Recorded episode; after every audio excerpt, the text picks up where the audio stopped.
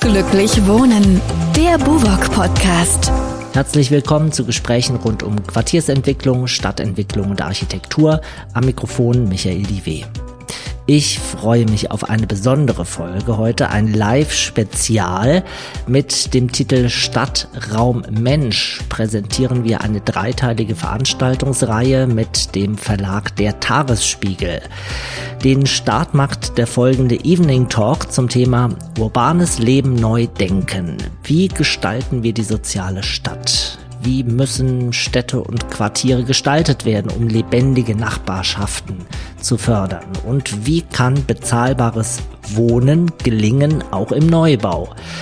Dazu sprechen und diskutieren gleich Vertreterinnen und Vertreter aus Wirtschaft, Politik und Forschung. Und ich wünsche Ihnen jetzt viel Spaß mit Stadtraum Mensch und mit einer Einleitung des Tagesspiegel-Herausgebers Stefan Andreas Kastorf. Liebe Gäste, sehr geehrte Damen und Herren, mein Name ist Stefan Andreas Kastorf. Ich bin publizistischer Herausgeber des Tagesspiegels. Wenn Sie fragen, was das ist, das ist ein Hereingeber. Und ich gebe jetzt die Begrüßung herein. Herzlich willkommen zu unserem Evening Talk, Abendvortrag.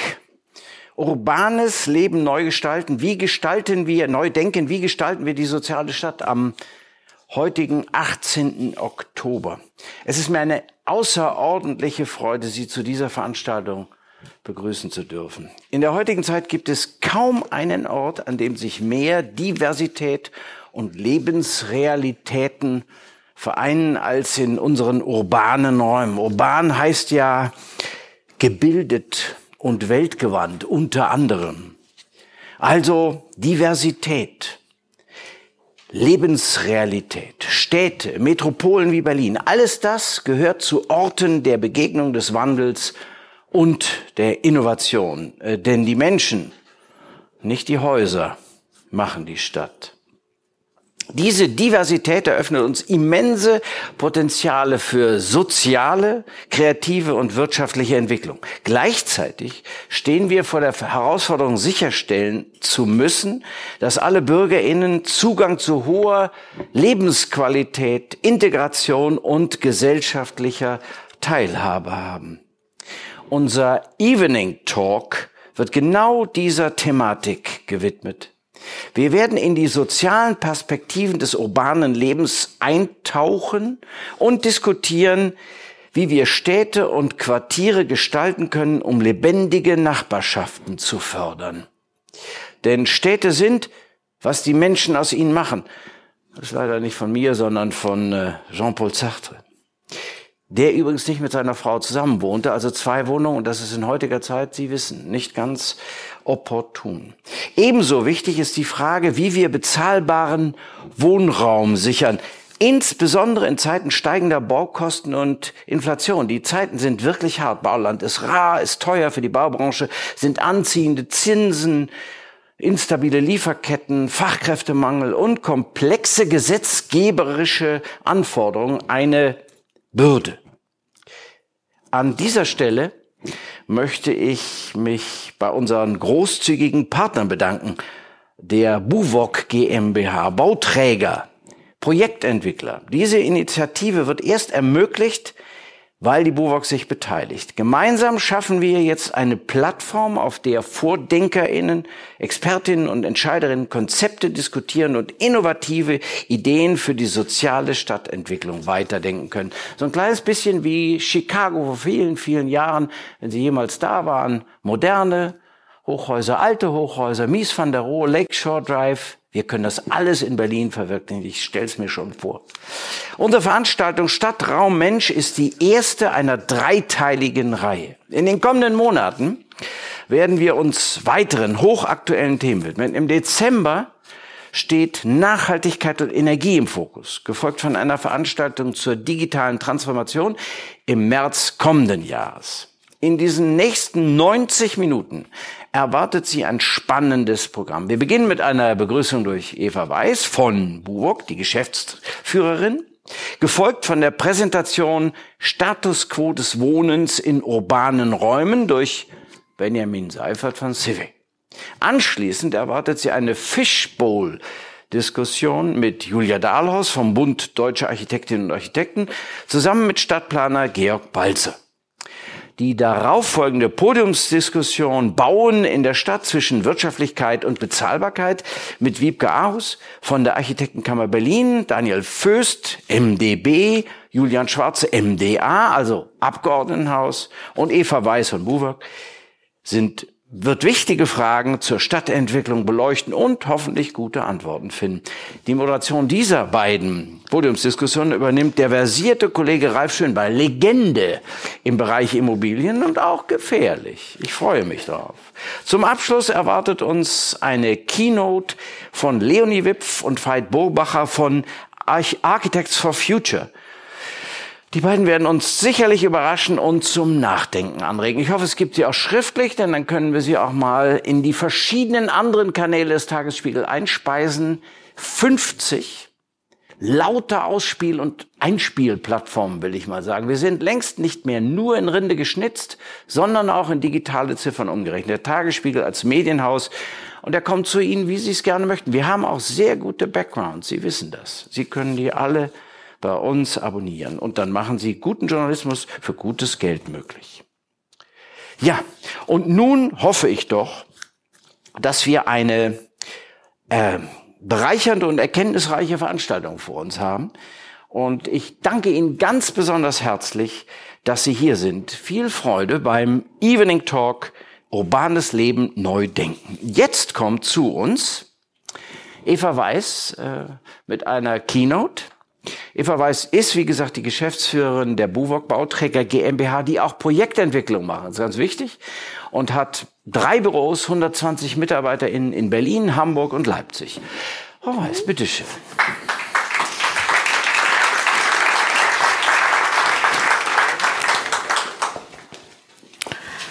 Ja, sehr geehrte Damen und Herren, liebe Gäste.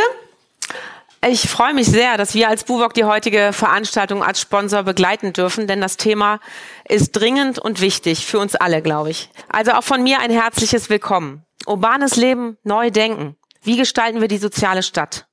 Mit dieser Frage wollen wir uns heute beschäftigen, mit einem entsprechenden Fachpublikum.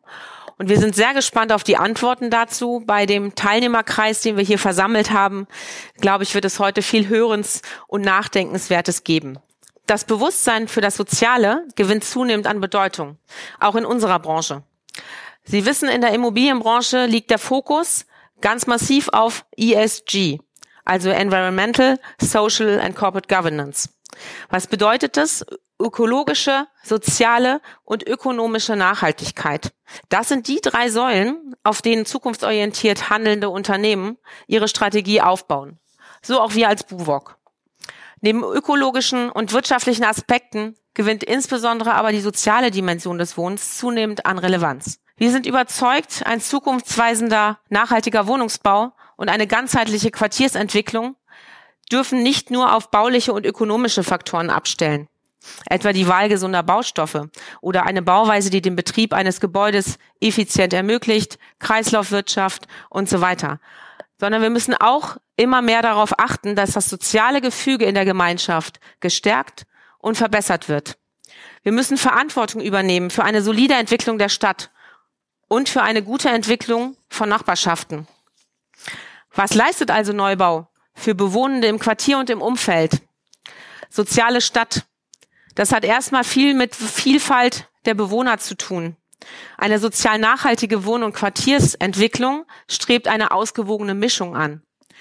Das heißt eine Gemeinschaft in Vielfalt, in der Menschen zusammenleben, die bunt gemischt sind. Und zwar bunt gemischt nach Alter, Herkunft, Einkommen, aber auch einer Verschiedenartigkeit von Lebensentwürfen und Lebenssituationen. Die Mischung verschiedener sozialer Gruppen fördert auch den interkulturellen Austausch und verhindert Ausgrenzung oder das Entstehen benachteiligter Wohngegenden. Ein zentraler Punkt sozialer Nachhaltigkeit ist der Zugang zu bezahlbarem Wohnraum. Dies betrifft einkommensschwächere Haushalte, aber leider zunehmend auch immer mehr die Mittelschicht. Es gibt immer mehr Leute, die zu viel verdienen, um ein WBS zu bekommen, aber dennoch zu wenig verdienen, um sich eine Eigentumswohnung kaufen zu können. Ein Stück Altersvorsorge letztlich. Die Mitarbeitenden der Feuerwehr, Menschen in Pflegeberufen oder Menschen in Teilzeit, für die ist die Preisentwicklung des Wohnraums, egal ob bei Eigentumswohnungen oder Mietwohnungen, ein echtes Problem geworden.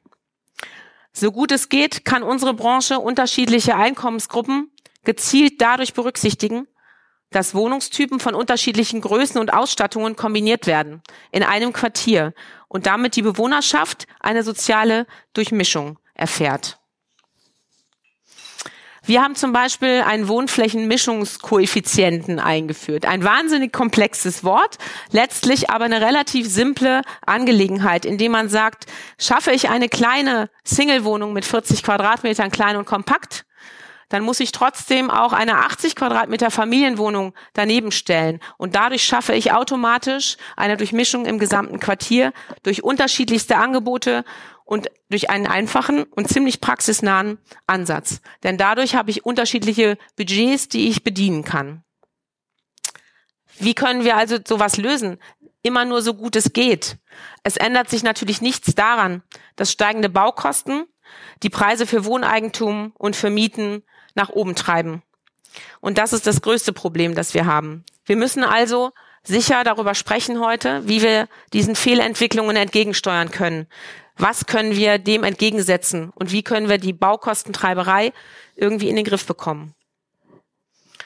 Soziale Stadt, das heißt auch, eine gut durchdachte soziale Infrastruktur zu erzeugen. Das erstreckt sich allerdings nicht nur auf die häufig im Zuge von Quartiersentwicklungen realisierten Kitas. Das ist ja mittlerweile der absolute Standard. Darüber hinaus kann man je nach Größe des Quartiers noch ganz andere soziale Komponenten mit unterbringen. Dazu gehört zum Beispiel auch wohnbegleitendes Gewerbe, Quartierscafés, Freizeiteinrichtungen und öffentliche Plätze, die einen sozialen Mehrwert leisten und für Begegnung und Dialog sorgen. Wir haben zum Beispiel in einem der Quartiere eine Sozialstation untergebracht. Und zwar nicht irgendwo versteckt, sondern direkt an der Straße im ersten Bauabschnitt, nicht in der dritten Reihe hinten in der Ecke. In der dritten Reihe hinten in der Ecke entstehen die Eigentumswohnungen, die wir aber auch brauchen, um diese Sozialstation quersubventionieren zu können, um das zu fördern. Denn mit 6,50 Euro Miete auf die nächsten zehn Jahre kann ich einen Neubau definitiv nicht bezahlen. Und deswegen ist dieses Bashing von Eigentumswohnungen ehrlicherweise ein bisschen ärgerlich, denn gemischte Quartiere kann ich nur bringen, indem ich den preisgebundenen Wohnungsbau, die frei finanzierten Mietwohnungen und die Eigentumswohnungen durchmische und dadurch insgesamt ein gesundes Quartier entwickle, das sich erstens rechnet, wirtschaftlich gut dasteht und trotzdem alle sozialen Schichten abgreift. Bei der Frage, was genau an Ort und Stelle gebraucht wird, lohnt es sich also, über den Tellerrand zu schauen. Anfang einer guten Quartiersentwicklung im Sinne der sozialen Stadt sollte also immer die sehr pragmatische Frage sein, was tut diesem Ort gut? Und was tut den Menschen an diesem Ort gut? Ich freue mich also auf den Austausch mit Ihnen und wünsche Ihnen jetzt viel Spaß bei der Veranstaltung. Halt, halt, halt, nicht wegrennen. Ich habe noch zwei Fragen an Sie. Also ganz kurz, hier steht auf meinem iPad, äh, aktuell noch keine Fragen aus dem Publikum. Das richtet sich an die, die uns zugucken. Wir streamen und über Slido, das muss ich ja nicht erklären, das ist nämlich selbsterklärend, können Sie Fragen stellen. Die werden dann von meinem Kollegen, wahrscheinlich von meinem Kollegen Ralf Schönwall, gestellt werden. Sollten Sie jetzt schon welche haben? Naja, wird zeitlich ein bisschen schwierig. Das ist das eine. Das zweite ist, äh, Frau Weiß, wie, also Sie sagten eben, wie habe ich aufgeschrieben, Verantwortung übernehmen. Wir übernehmen Verantwortung. Sehr gut. Äh, wie übernimmt denn die BUWOG im Zusammenspiel mit der Stadt Berlin Verantwortung, um die soziale Stadtentwicklung voranzutreiben? Na, indem wir zum Beispiel auch Infrastrukturmaßnahmen gemeinsam mit der Stadt umsetzen. Also bei jedem B-Plan oder bei jedem Bebauungsplan, äh, den ich entwickle und bei jedem Quartier, das ich entwickle, ähm, bin ich ja als Investor erstmal sowieso dazu verpflichtet, Infrastrukturmaßnahmen umzusetzen. Mhm. Aber welche das genau sind, die stimmen wir sehr, sehr eng mit den jeweiligen Bezirken ab. Und Sie kommen mir dann finanziell ein bisschen entgegen, sagen, komm, muss schneller gehen und ja. ja. Sind Sie eine das harte Verhandlungspartnerin? Ich hoffe doch. ja, Sie wissen, was ich meine. Also, nein, ähm, nein, also grundsätzlich geht es uns darum, äh, ehrlich gesagt, dass das Quartier in sich funktioniert. Denn nichts ist schlimmer, als wenn ein funkt, äh, funktionierendes Quartier, also wenn kein funktionierendes Quartier entsteht. Darauf wollte ich hinaus. Also deswegen, deswegen ist es in unserem eigenen Interesse, dass dort entsprechende soziale Infrastrukturen geschaffen werden, dass sich die Dinge des täglichen Bedarfs auch abdecken kann in diesem Quartier, denn niemand mietet dort eine Wohnung, wenn er vier Kilometer bis zum nächsten äh, Supermarkt benötigt. Naja, wirtschaftlich ist es, es ist ja dieser Ausgleich zwischen wirtschaftlichen Interessen und äh, sozialer Stadt, die man Es ist eine muss. Gratwanderung und man Ja. darf natürlich nicht auf den letzten Renditepunkt gucken, wenn man sagt, die Quartiersentwicklung ist mir das Wichtige und da geht es um Wohnumfelder und da gehört eben auch eine Investition nicht nur in das, in das Quartier selber rein, sondern auch in die umliegenden äh, Gegenden. Setzt schon mal einen guten Ton, nicht auf den letzten Renditepunkt gucken. ähm, Berlin hat ja einen enormen Zuzug entwickelt. Also jetzt erreichen wir die vier Millionen, bald irgendwann doch. Ja, nicht fünf, aber vier. Ich weiß noch, es gab mal eine, äh, Prognos war das eine äh, Beratungsfirma, die gesagt hat, wir würden bald auf die fünf Millionen zugehen. Das nicht, aber vier schaffen wir. So, wie trägt denn die BUWOG dann dazu bei, dass das alles äh, in Deckung gerät? Also steigendes Bedürfnis an Wohnungen und äh, bezahlbarer Wohnraum. Also wir haben ja sowieso die Auflage, geförderten Wohnungsbau zu bringen. Und wir bringen dann nicht nur Eigentumswohnungen dazu, sondern auch frei finanzierte Mietwohnungen dazu. Also uns geht es nicht nur um die Eigentumswohnungen, sondern uns geht es um eine äh, Nutzungsmischung auch im Gesamtquartier. Was, wie habe ich mir das vorzustellen? Gibt es da einen Prozentsatz, an dem man sich ra- ranrobben muss? Oder? Na, normalerweise sehr gesund ist immer der Drittelmix, aber da wir ja jetzt momentan äh, gerade in die Diskussion haben, dass ähm, 50 Prozent mittlerweile gefördert sein müssen, zwar in zwei äh, Etappen, aber trotzdem äh, reduziert das natürlich nochmal den Anteil dann an frei finanzierten Mietwohnungen, aber die weiteren 50 Prozent, ähm, die splitten wir normalerweise in 20, 30, also 20 Prozent Mietwohnungen und 30 Prozent Eigentumswohnungen. Okay, der Kollege Schwimmer hat sich das alles gemerkt. Das werden wir nachher nochmal verfolgen. Vielen herzlichen Dank, Frau Weiß, für diesen Teil. Sehr gerne. Dankeschön. So, wir kommen jetzt zu Benjamin Seifert, äh, Leiter Datenanalyse und Beratung. CIVE ist ein, äh, ist ein Institut, mit dem wir zusammenarbeiten. Da gehen wir, machen wir Deep Dives, Neudeutsch, Deep Dives für den Evening Talk. Ganz kurz zu Benjamin, ja schön, ne? Deep Dives für den Evening Talk. Ähm, Benjamin Seifert, ein junger Mann, Jahrgang 84, der leitet das Team für Datenanalyse und Beratung bei CW und hat langjährige Erfahrung in diesen Fragen und war vorher bei Age Advisors Dekeling Arndt und zwar Leiter des Hauptstadtbüros. Aber jetzt ist er bei uns für CW und wird uns aufhelfen, hoffe ich.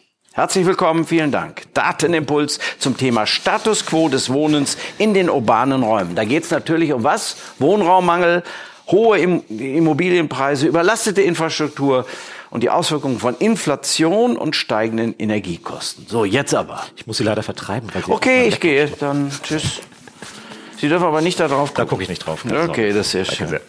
Genau. Sonst beantworten Sie schon alle Fragen, die erst Ja, ja, gestellt werden. Ja, ich verstehe. Gut. Schönen guten Abend auch von meiner Seite. Ich bin der mit der Technik, das ist immer gefährlich. Ähm, genau. Ähm, wir bei Civi ähm, beschäftigen uns schon sehr lange mit, ähm, es geht sogar, beschäftigen uns schon sehr lange mit äh, Fragen, wie sich soziale Räume verändern, wie sich Städte verändern, wie sich auch Einstellungen und Wünsche von Bürgerinnen und Bürgern verändern. Und was wir in den letzten Jahren immer mehr gesehen haben und auch jetzt ähm, sehr, sehr deutlich bei den Landtagswahlen, also in Berlin, Bayern ähm, und Hessen gesehen haben, wie stark ähm, wirklich Bauen, Mieten, Wohnen als ein zentrales Thema ähm, gesehen wird, was die Menschen auch von der Politik erwarten, dass dort mehr gewacht wird. Ich habe Ihnen ein paar Fragen für einen ganz kurzen Input mitgebracht. Wir haben einmal gefragt, grundsätzlich, wie zufrieden sind Sie mit dem Angebot von Wohnraum in Ihrer Region? Da sehen wir einmal schon, dass fast jeder Zweite sagt, er ist unzufrieden. Äh, 25 Prozent sind ambivalent. Ungefähr ein Drittel sagt, sie sind grundsätzlich erstmal äh, zufrieden mit dem Angebot. Wenn man sich das aber mal anguckt, ähm, wie sich das verändert, wenn man das regional sich beispielsweise nach Bevölkerungsdichte ähm, anschaut, dann erkennt man sehr deutlich, dass es, es ist wenig verwunderlich, die Menschen in den urbanen Regionen, in den Städten deutlich unzufriedener sind als auf dem Land. Also da sind ähm, deutlich über zwei Drittel sagen, sie sind grundsätzlich unzufrieden mit dem Angebot von Wohnraum in der Region. Und eben auf dem im eher ländlichen Raum ist es ist es deutlich niedriger. Und das sieht man auch sehr deutlich, wenn man sich das einmal anguckt ähm, in der in der Deutschlandkarte, ähm, wie stark die Ballungsräume ähm, hier quasi ähm, ausgreifen. Also dass man hier sieht, wie weit äh, Berlin in, in die Brandenburger Landkreise hineingreift, aber natürlich auch unten äh, Freiburg, Breisgau, München und oben ähm, sieht man auch in Hamburg, wie weit das in die in Schleswig-Holstein und, und das an die angrenzenden niedersächsischen Landkreise sehen wir jetzt gerade ähm, ausgreift und natürlich dann weite Teile von, von Brandenburg, äh, wo es eine größere Zufriedenheit gibt mit, ähm, mit ähm, ups, ähm, äh, dem, dem Angebot an Wohnraum. Jetzt muss ich hier einmal wieder zurück. So, da bin ich wieder. Ähm, Genau, und wenn man dann einmal fragt, sieht man, dass es auch ein Generationenproblem ist. Also dass die jüngeren Leute natürlich wesentlich mobiler, aber auch wesentlich weniger finanziell ausgestattet, grundsätzlich erstmal deutlich unzufriedener sind als die älteren Generationen, die natürlich dann auch schon wesentlich gesetzter sind und auch nicht mehr so mobil, äh, die das, für die sich das Problem nicht mehr stellt. Aber hier sieht man einen klassisches, klassischen ähm, Generationenkonflikt. Ähm, was sehr, sehr schön und sehr deutsch ist, ist, ähm, wenn Sie sich aussuchen könnten, wie Sie wohnen möchten. Also wollen Sie lieber zur Miete wohnen oder in einer eigenen Immobilie? Es ist jetzt sehr weich gefragt, wenn Sie sich aussuchen könnten, sagen äh, erstmal 80 Prozent, sie möchten in einer eigenen Immobilie wohnen und nur 13 Prozent äh, würden zur Miete wohnen bevorzugen. Wenn man auch das einmal wieder nach Bevölkerungsdichte auswertet, sieht man auch, dass zwar in der Stadt die, die Miet, der Wunsch nach Miete deutlich höher ist, ist ungefähr jeder fünfte. Aber auch hier ist erstmal die eigene Immobilie äh, der entscheidende Punkt. Und auch ähm, wenn man das nach ähm, im quasi Familien aufteilt, Kinder im Haushalt, keine Kinder im Haushalt, sieht man natürlich, ist auch ein Stück weit nachvollziehbar, ähm, dass Familien mit Kindern im Haushalt über 90 Prozent sagen, sie würden sich eine eigene Immobilie wünschen. Wenn man jetzt aber in einem zweiten Schritt fragt, glauben Sie sich, dass Sie sich oder dass man sich in Deutschland ein, äh, eine Immobilie leisten kann, um sie zu kaufen, mit einem durchschnittlichen Gehalt? Gucken wir uns mal den Verlauf in den letzten vier Jahren, ist jetzt 2019, also noch gar nicht so lange. Da stürzte er ab von ungefähr 20 Prozent im Jahr 2019 auf heute ungefähr 7,5 Prozent. Also das ist dieser ganze Effekt Inflation, ähm, Preissteigerungen, ähm, generell Unsicherheit führt dazu, dass die Leute sagen, man kann sich doch als normaler Mensch, als normal verdienender Mensch ähm, keine Immobilie mehr leisten in Deutschland. Fragt man nach der individuellen Einschätzung, ob die Preise ähm, am Wohnort ähm, angemessen sind, haben wir wieder zwei Drittel, die sagen, das ist überbewertet, unter, unterbewertet sagen nur circa fünf Prozent, angemessen gerade mal 16 Prozent, also nicht mal jeder Fünfte. Und das auch wieder aufgeteilt nach urbanen Räumen, äh, ländlichen Räumen, sehen wir, dass die Leute die ähm, Preise eben in den stark urbanen Regionen eben zu 84 Prozent als äh, überbewertet empfinden.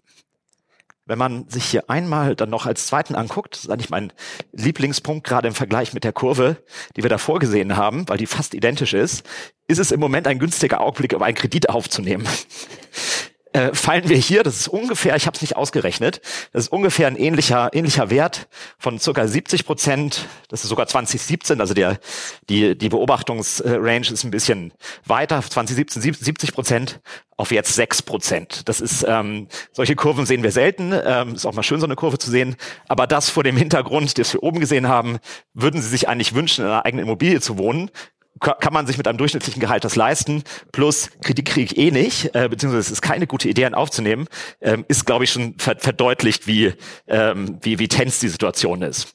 Und auch das hier wieder, ähm, wenn man das kombiniert mit der Frage, denken Sie, dass die Preise weiter steigen werden für Immobilien? Auch da sagen wieder fast zwei Drittel, ja, sie werden weiter steigen, plus ähm, auch hier wieder in den Städten deutlich stärker, aber auch auf dem Land gehen die Leute davon aus, dass die Immobilienpreise steigern werden, sogar in sehr, sehr starken Maße. Das ist also gerade, dass man immer denkt, Wohnen wäre nur oder Wohnen, kaufen, bauen wäre nur ein Problem im urbanen Raum. Es wird auch auf dem Land also empfunden, haben wir auch gesehen, was ich erwähnt habe vorhin in Bayern und Hessen, wo man ja starke oder große ländliche Räume hat. Auch da ist das ein drängendes Problem. Genau. Was sind meine Takeaways? Ähm, Menschen in urbanen Räumen sind im hohen Maß unzufrieden. Das betrifft vor allem junge Menschen. Gleichzeitig ist der Wunsch nach der eigenen Immobilie groß, ähm, besonders in ländlichen Gebieten, aber auch im urbanen Raum. Und was wir gesehen haben, die Leute glauben, sie können sich keine Immobilie leisten. Sie werden sich auch in Zukunft keine Immobilie leisten können und können quasi auch nicht, sind nicht in der Lage, sich Kredite aufzunehmen, um so eine quasi um so ein Investment äh, zu tätigen und glauben auch, dass es eigentlich immer schlimmer werden wird. Das ist mein äh, optimistisch hoffnungsvoller Abschlusssatz. Oh. So, ich lasse. Sehr gut. Das sind aber keine schönen Nachrichten, Frau Weiß, oder? Wen haben wir denn da bloß hier mit den Daten beauftragt? Das ist ja traurig, traurig. Also niemand kann mehr kaufen, Eigentumswohnungen, sie bleiben drauf sitzen. Schönen Abend äh, auch von mir. Mein Name ist Schönwald. Herr Kastorf hatte mich ja kurz vorgestellt. Ich bin eigentlich handzahm, gar nicht gefährlich.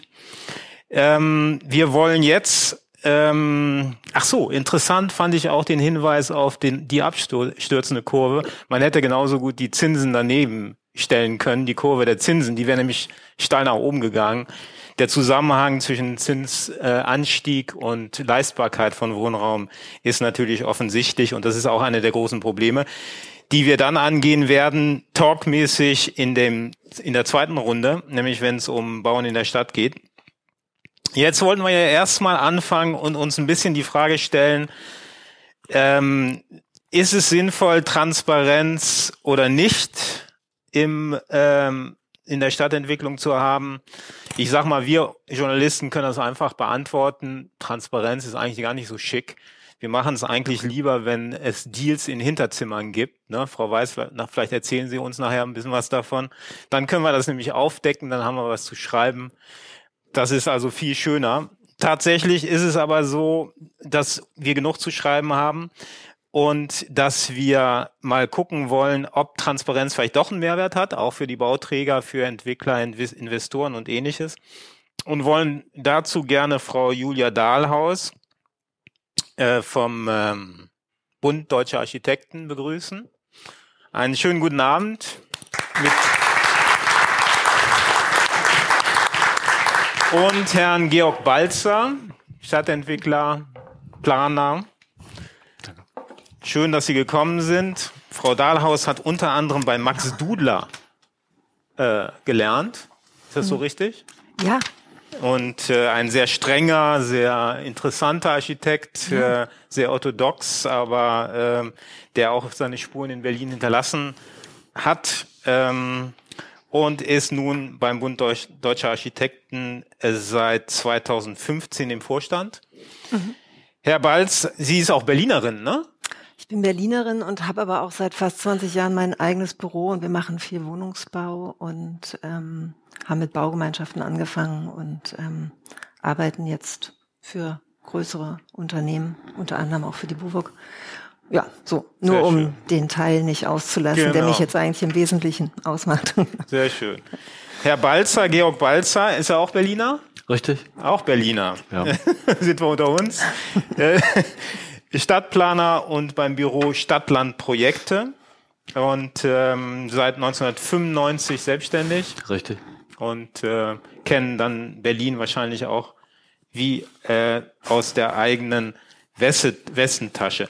Ich wüsste gerne von Ihnen eigentlich, ähm, wie ist das mit der Transparenz? Sie, wenn ich anrufe bei irgendwelchen Bauträgern oder erst recht bei Architekten, äh, vorhin hatte ich ein äh, Vorgespräch mit einem der äh, der äh, Talkgäste und der wollte mir noch nicht mal den Quadratmeterpreis vom Wohnraum äh, erzählen. Äh, das ist ähm, manchmal so, dass mit der Transparenz wir da sehr schnell an Grenzen stoßen. Ist es so, dass Transparenz irgendwie ungeliebt ist? Und warum wird immer so ein Geheimnis um alle Dinge gemacht? Möglicherweise. Also da muss ich den Kollegen sehr in Schutz nehmen, weil im Moment ähm, fällt es, glaube ich, allen in der Branche unglaublich schwer, irgendeinen Preis zu nennen. Also es ist wirklich ähm, verrückt. Ähm, und ähm, insofern ist das jetzt, glaube ich, weniger eine Frage der Transparenz, sondern eine Frage der momentanen Situation. Ähm, ich würde sagen, ähm, also wir als Architektinnen und Architekten sind es eigentlich gewohnt, Transparenz über unser Tun zu schaffen, weil wir eigentlich ständig unser Werk und Werden und die Schritte, die zum Werk führen, transparent vermitteln müssen. Also wir vermitteln die an unsere BauherrInnen, wir vermitteln die an die Stadtplanung. Ähm, und gerade, ich hatte es gerade erwähnt, wir haben mit Baugemeinschaften angefangen in der Zeit, als man überhaupt nicht über Wohnungsbau sprach in der Stadt und da hatten wir dann einfach Baugemeinschaft mit bis zu 20, 40 Leuten und auch da war die Transparenz, wie komme ich zu einem Projekt, wir haben es selber entwickelt, ähm, warum gehen wir welche Schritte und aber auch der Austausch untereinander, also sozusagen fast partizipatives Bauen ähm, war Teil des Ganzen. Also insofern habe ich da, ähm, also bin ich da sehr für Transparenz, hab da gar nicht, hab da gar kein Thema mit erstmal. Herr Balzer, kommt man eigentlich an den Leuten vorbei? Transparenz hat ja auch damit zu tun, dass man den Menschen in den Quartieren vermittelt, was äh, man da macht. Da, erstmal kommt, kehrt ja die Angst oder geht die Angst um, wenn ein neues Projekt kommt in die Nachbarschaft? Kann man ja, ohne also, Transparenz überhaupt arbeiten? Nein, natürlich muss man transparent sein.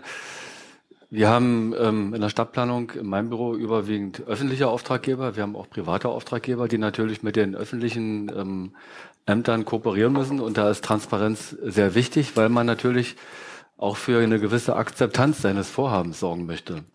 Und ähm, da sind ähm, Fragen wie Transparenz, worum geht es, welche Themen wollen wir behandeln, mit wem wollen wir reden, für wen wird geplant, sehr wichtig. Und äh, das wird auch in den Ausschüssen gefordert, in der Kommunalpolitik, in den Bezirksämtern und in den zuständigen Ausschüssen. Und äh, wir haben damit ähm, überwiegend gute Erfahrungen gemacht, Transparenz, also transparent zu arbeiten, auch unseren Auftraggebern zu sagen, ihr müsst transparent sein. Wenn wir uns beispielsweise mit ähm, Blockkonzepten oder Entwicklungskonzepten auf Quartiersebene beschäftigen, ich hatte gerade vorhin ein Gespräch, ähm, wo es um das Thema Nachverdichten, ergänzendes Bauen geht.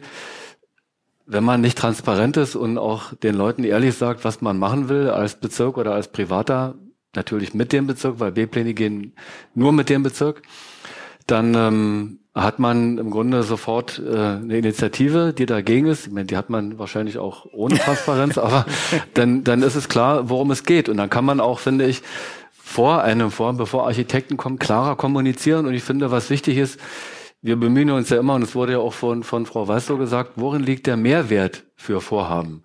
Und man kann ja auch mit Vorhaben, mit Transparenz den Mehrwert kommunizieren. Das sollte man auch auf jeden Fall. Und das ist also eine Erfahrung, Den Mehrwert die für die Menschen, die dort ja, genau, im Quartier für die leben, ne? Anwohnenden, ne? richtig. Ja. Mhm. Hat sich das eigentlich jetzt geändert, Frau Dahlhaus? Äh, wir haben ja eine neue Regierung oder so äh, ist ja schon eine Weile in Amt, aber äh, früher hieß es, äh, es werde alles blockiert durch Rot-Grün-Rot und äh, man würde gar nicht mehr vorankommen und die, die Bürgerbeteiligung werde groß geschrieben. Es wurde ja wurden ja Gesetze aufgelegt, wie man eben beteiligt äh, und wie nicht. Äh, ist das, hat sich das jetzt so ein bisschen gelockert, wo äh, praktisch die Große Koalition da versucht, ein bisschen auf Bauen zu setzen und kooperativ äh, sozusagen umzugehen mit den Bauträgern? Ich kann das noch nicht sagen oder ich glaube, es kann gerade noch keiner sagen, weil wir gerade die Situation haben, dass die neue Regierung angefangen hat und das Bauen gestoppt wurde. Also insofern ist es tatsächlich das Bauen ähm, gestoppt aus äh, finanziellen Gründen. Ja, genau. Also wir haben ja tatsächlich jetzt einen ziemlichen Cut ähm, gerade. Und ähm, insofern kann ich persönlich das noch gar nicht ähm, bewerten. Ähm, wir haben ja tatsächlich eine große Diskussion um Partizipation gehabt, weil ähm, das ja quasi flächendeckend, ähm, ich will nicht sagen über Nacht, das wäre jetzt falsch, aber flächendeckend tatsächlich in alle Verfahren gebracht wurde. Und ähm, ähm, und auch im Architektenkreis wird es ähm, ganz stark diskutiert. Also was ist eigentlich die richtige Form von Partizipation? Und ähm, eigentlich würde ich es, glaube ich, gerne darauf runterbrechen. Also ich habe ja gerade schon ähm, meine mein Votum für Transparenz ähm, äh, ähm, abgegeben und ähm, auch für Partizipation. Aber da ist es wie mit allem, es kommt auf die Qualität an. Und über die Qualität einer Partizipation, über die muss man noch richtig diskutieren. Und ich glaube, da lag Berlin so ein Stück weit in den Kinderschuhen, also gegenüber zum Beispiel Wolfsburg, die da schon ganz andere Verfahren hatten ähm, und da auch selber ihre Qualitäten schon diskutiert hatten. Und ähm, insofern wurde es in den letzten Jahren aus unserer architektonisch-räumlichen Wahrnehmung mit der Gießkanne rübergezogen über alle Projekte und es führte natürlich schon auch zu ziemlichen ähm, Differenzen. Und ich glaube aber, dass es wirklich großartige, hochwertige, partizipative Verfahren gibt, wo einfach auch über räumliche Qualitäten gesprochen wird und wo es dann tatsächlich eine Win-Win gibt. Also da bin ich fest von überzeugt. Hm. Herr Balzer, äh, Frau Dahler sagt mal so im Nebensatz, äh, als noch gebaut wurde.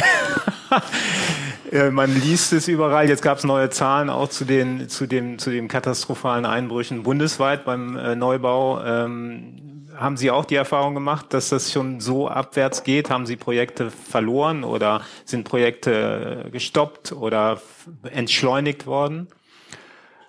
Als Stadtplaner sind wir in Verfahren integriert, die eher so langfristige Horizonte haben und die eigentlich eher in Vorbereitung von Bauvorhaben gehen.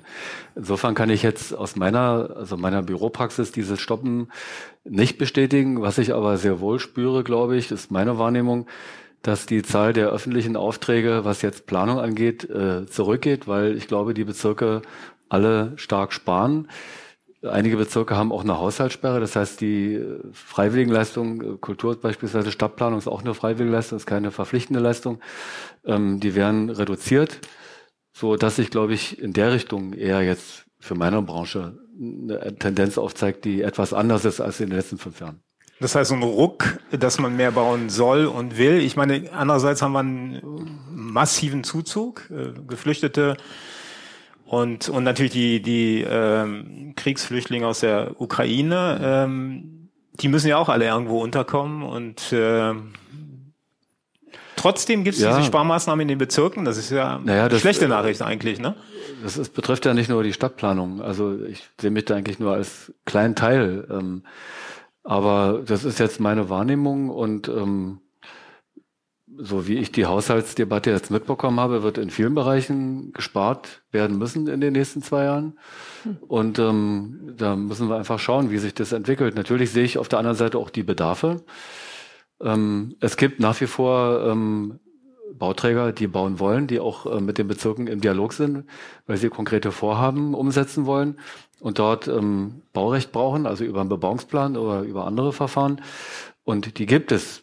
Was ich jetzt nur sehe, ist eben, dass ich äh, bei den öffentlichen Verwaltungen eine gewisse Reduzierung oder scheinbar eine Reduzierung eingestellt hat. Das ist meine mhm. Wahrnehmung. Ja. Frau Dahlhausen, äh, Negativbeispiel für Beteiligung vielleicht noch.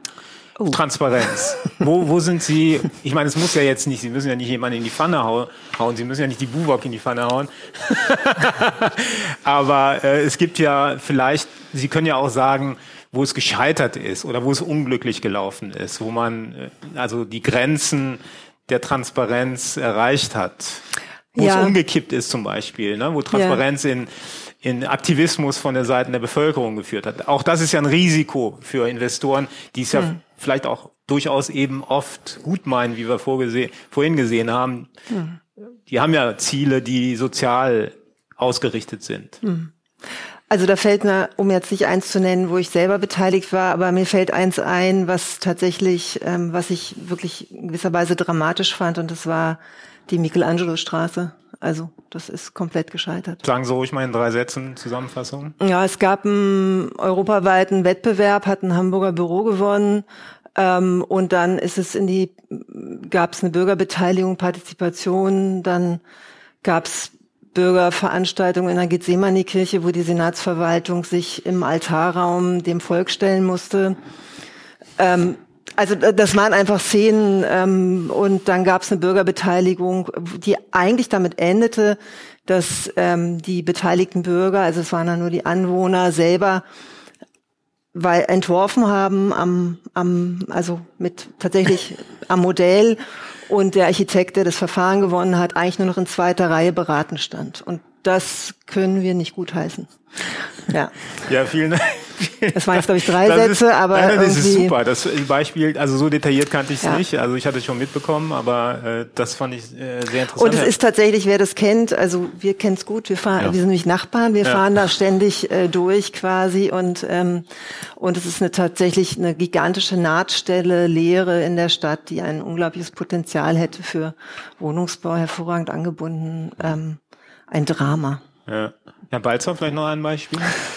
Ja, ich ähm, würde jetzt mal im Gegensatz zu Frau Dadas ein Beispiel aus meiner eigenen Praxis nennen, wo wir ein Beteiligungsverfahren durchgeführt haben mit äh, einer Anwohnergruppe, mit einem landeseigenen Wohnungsunternehmen, mit einem Architekturbüro.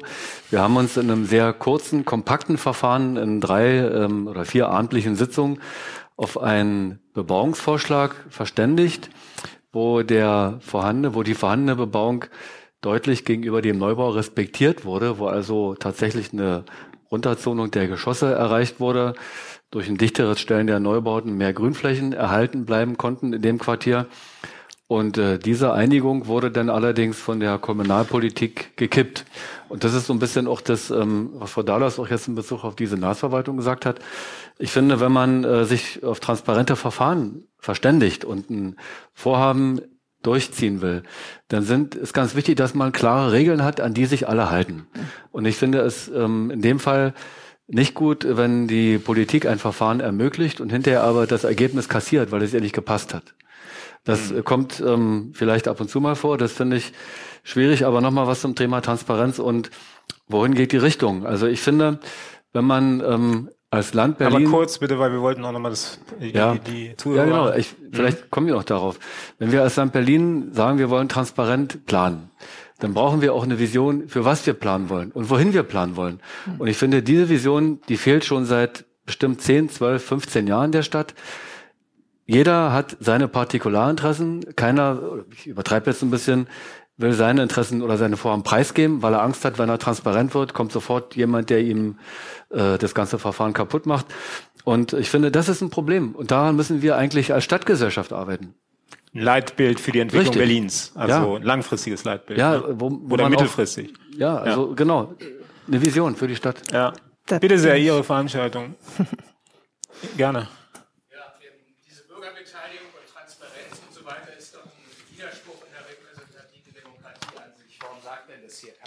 Wir wählen Leute, die für uns entscheiden, damit es eben nicht gerade nicht die Partikularinteressen sind, die sich dann durchsetzen in diesen Bürgerbeteiligungen. Wer da am lautesten schreit, wer wie ich jetzt das Mikrofon hat, der äh, hat erstmal im Saal äh, seine Nachricht platziert. Und ähm, da muss ich doch ansetzen. Äh, es stimmt natürlich schon, es fehlt auch die Vorstellung derjenigen, die eigentlich unsere Repräsentanten sind von Stadt und im Einzelfall dann auch äh, äh, äh, die Streitlust, vielleicht sogar die Streitkultur, sowas eben auch mal auszutragen und ähm, eben nicht in der Kirche da klein beizugeben, weil Anwohner dagegen sind, sondern zu sagen, es ist eine Lehre, die der Bebauung bedarf. Ja, aber ähm, die, dieser Widerspruch an sich, der muss Ausgangspunkt der Diskussion sein. Warum brauchen wir überhaupt die Bürgerbeteiligung, wenn wir doch über BVV und über Ausschüsse, da gibt es einen Ausschuss für Stadtplanung, es gibt, wenn alle Stricke reißen, noch einen Ausschuss für Eingaben und Beschwerden. Also eigentlich gibt es äh, in der Stadt Berlin eine ganze Menge ordentlicher Verfahren, nicht, ungeordnet, nicht unordentlicher. Und ähm, was ich immer nicht verstehe, ist, auch kein Mensch redet über Digitalisierung in dem Zusammenhang. Ich könnte ja heute solche Befragungen ganz wunderbar, ich mache das sogar Raumzellen scharf mit Sendemasten, die, die da wohnen, dürfen sich beteiligen und nicht die vermeintlich Organisierten von irgendwo, die dann nur kommen, um sowas zu verhindern. Ja. ja also es ranken sich eine ganze Menge mehr Themen äh, um diese Frage, als sie bisher hier von Ihnen angesprochen sind. Und Herr Schönbar, es sind ja zum Glück nicht nur Flüchtlinge, die nach Berlin wollen, sondern auch Leute mit guten Jobs und guten Einkommen. Und deswegen wurde ja unter einer linken Stadtentwicklungssenatorin die Partizipation benutzt, um das Bauen in der Stadt auszubremsen.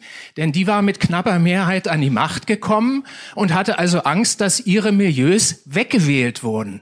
Ja, und ich habe noch kein Wort heute Abend so oft gehört wie, wie sozial. Ich schüttel ehrlich gesagt nur den Kopf. Das Wahlergebnis in Hessen, da sind die, die sozial im Namen führen, auf Platz fünf gelandet. Also wir haben vier Stellen, bevor wir mit sozial anfangen, über Gut, die wir, wir müssen, eigentlich mal reden ja, müssten. Ich finde, es waren gute Inputs. Äh, vielen Dank. Ich glaube, wir werden jetzt nicht auf die Grundsatzthematik der repräsentativen Demokratie äh, das werden wir jetzt nicht leisten können in den strammen Zeitplan, den wir hier haben mit den verschiedenen Themen. Ein Hinweis bitte noch. Per Slido, Slido äh, gibt es die Möglichkeit, auch von außen was zu geben. Aber Sie wollten noch mal kurz was sagen, Frau Dahlhaus? Ja, ich würde gerne darauf antworten. Ja. Also, weil ähm, ich glaube, dass ich Ihnen in vielen Punkten recht gebe. Ähm, aber ich glaube, das eine schließt das andere nicht aus. Also wenn ich Herrn Balzer richtig verstanden habe, und dann teile ich das, dass wir tatsächlich, also dass die Stadt Berlin das verpasst hat oder nicht, nicht schafft gerade oder in den letzten Jahren nicht geschafft hat, tatsächlich ein Leitbild aufzustellen. Oder man kann ja auch mal sagen, was sind eigentlich meine Qualitätssäulen, also die dekliniere ich jetzt mal von oben nach unten durch und dann richte ich meine Vorhaben nach diesen von mir definierten Qualitätssäulen. Also Innenverdichtung vor Außenverdichtung, mhm. meinetwegen, ja, und aus den und den Gründen und das sauber vermitteln. Und damit dekliniere ich ja die, die Themen einfach erstmal runter und dann schafft es auch ein Bezirk nicht irgendwie, also das muss einfach mal wirklich präzise als Stadt definiert werden, sodass einfach dieses Spiel Bezirk Stadt nicht immer gespielt werden kann. Mhm. Und dann ist das, was Sie sagen, also ich, ich würde es mal so sagen, das meine ich mit Qualität, also Qualität von Verfahren.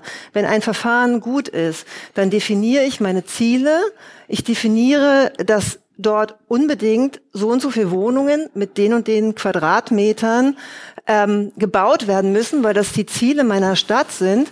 Und jetzt fangen wir an, über die Fragen zu reden. Und dann fangen wir an, wirklich über Qualitäten von Räumen und so weiter zu sprechen. Und so stelle ich mir ein gutes Verfahren vor. Das gute Verfahren heißt nicht, ich stelle die Ziele in Frage. Das gute Verfahren heißt nicht, ich spiele unterschiedliche Interessen gegeneinander aus, sondern das gute Verfahren heißt, wie bringe ich wirklich gemeinsam diese Qualität ins Quartier und die, die sozusagen die Quantitäten, die habe ich erstmal und die Ziele, die habe ich vorab definiert. Und ich glaube, dann kann es gelingen. Vielen Dank. Bitte sehr. Vielen lieben Dank, Frau Dahlhaus. Ähm, wenn ich Sie jetzt nicht falsch zitiere, dass Sie meinten, die Stadt Berlin habe in der Vergangenheit so ein Leitbild zum Beispiel erstellt. Was wäre denn, okay, dann habe ich es falsch verstanden. Welche Entität oder Organisation wäre in Zukunft hilfreich, so ein Leitbild für die Stadt Berlin oder auch andere Städte zu generieren? Die Stadt Berlin Genau. Okay, die Senatsverwaltung für Stadtentwicklung müsste da die Verantwortung übernehmen. Ja. Okay. Also ich, äh, wenn ich mal kurz was zu das sagen darf. Ja, Es gab ja ähm, Anfang der 90er das äh, Stadtforum von äh, damaligen CDU-Bausenator Herrn Hassemer. Und das war, glaube ich, ein Gremium, in dem sehr offen und sehr transparent über eine völlig neue Ausrichtung der Stadtentwicklung von Berlin unter Einbeziehung sehr, sehr viel verschiedener Gruppierungen der Bevölkerung erreicht wurde. Und da gab es auch zu den vielen Zielen einen Konsens. Und ich glaube, wenn ich jetzt mal zurückdenke, das ist eigentlich der letzte Moment, wo ich das Gefühl habe, da hat man sich gemeinsam wirklich ähm, im Konsens auf eine Vision geeinigt. Und es war ein Chaos in der Stadt. Die Mauer war gerade gefallen. Es waren riesige Brachen, der Potsdamer Platz. Und es musste alles äh, in kürzester Zeit, weil der Druck von den Investoren sehr hoch war, in kürzester Zeit beplant und diskutiert werden. Aber wie bauen wir überhaupt? Welche Maßstäbe setzen wir? Also eine Grundsatzfra äh, Grundsatzfragen wurden da äh, geklärt innerhalb dieses Gremiums. Das ist im Prinzip das, was Sie fordern, Frau Dahlhaus. In die Richtung müsste es dann gehen. Ich glaube, das ist eine Lücke, die wir alle spüren seit langem. Hm. Ja. Also aber ich glaube, ja. das ist trotzdem zu wenig, weil das natürlich nur eine bauliche äh, Entwicklung darstellt. Der Flächennutzungsplan ist ja eine Absichtserklärung der Stadt als Ganzes. Und man müsste da, glaube ich, heute, glaube ich, ist das viel schwieriger, da einen Konsens herzustellen. Ich glaube, deshalb ist es ja auch von der zuständigen Senatsverwaltung, da geht ja keiner mehr ran. Es werden ja immer nur äh, Briefmarken geändert. Aber punktuell. Der, punktuell, aber der Plan als Ganzes für so ein Verfahren da traut sich keiner mehr ran. Traut sich keiner. Da müsste man wahrscheinlich jetzt auch vor dem Hintergrund Berlin-Brandenburg ein neues Verhältnis zu den Nachbarn entwickeln. Es gibt die vier kommunalen Nachbarschaftsforen, wo sowas schon diskutiert wird. Aber ähm, das ist, glaube ich, es ist eine Aufgabe, der man ja. sich aber eigentlich stellen muss. Ja. Ich glaube, wir müssen da leider einen Cut machen, obwohl es gerade spannend wurde. ähm, wir vielen Dank für die ähm, für den guten Input. Wir kommen jetzt zum nächsten Talk. Ähm, es geht um Bauen in der Stadt. Ähm, wir haben ähm, für das Podium von der Architektenkammer Wiebke Ahus. Da kommt sie. wir haben weiterhin Herr, Herrn Föst von der FDP, zuständig fürs Bauen im Bundestag und Stadtentwicklung. Hallo, Herr Fürst. Dann haben wir Herrn Schwarze von den Grünen. Wunderbar, da sind Sie auch. Aus dem Abgeordnetenhaus auch zuständig für die Stadtentwicklung. Und wir haben natürlich Frau Weiß von der BUWOG und wir wollen uns mal zu dem schwierigen Thema, das auch ein bisschen anknüpft an Ihre äh, Frage. Sie sagen, äh, es sind ja nicht nur die Zugezogenen. Das ist richtig, äh, die, die Flü Geflüchteten, das ist richtig, das sind sie nicht nur, aber das große Problem, das wir alle haben, glaube ich, mittlerweile nicht nur sozusagen ähm, in den, im unteren Bereich der sozialen Skala, sondern mittlerweile auch bis in die Mittelschicht hinein. Das zeigt ja die Civey, äh, schöne Civey-Umfrage auch. Äh, man kann sich eigentlich Wohnen kaum mehr im Eigentum leisten. Und das große Problem mit, weshalb ich die Geflüchteten auch angesprochen habe, ist, dass es vor allem bei den Leuten, die eben geringe Mittel haben, bezahlbarer Wohnraum überhaupt zu bekommen, zur Miete schon schwierig geworden ist. Und das ist genau das, was uns beschäftigen soll, jetzt ein wenig.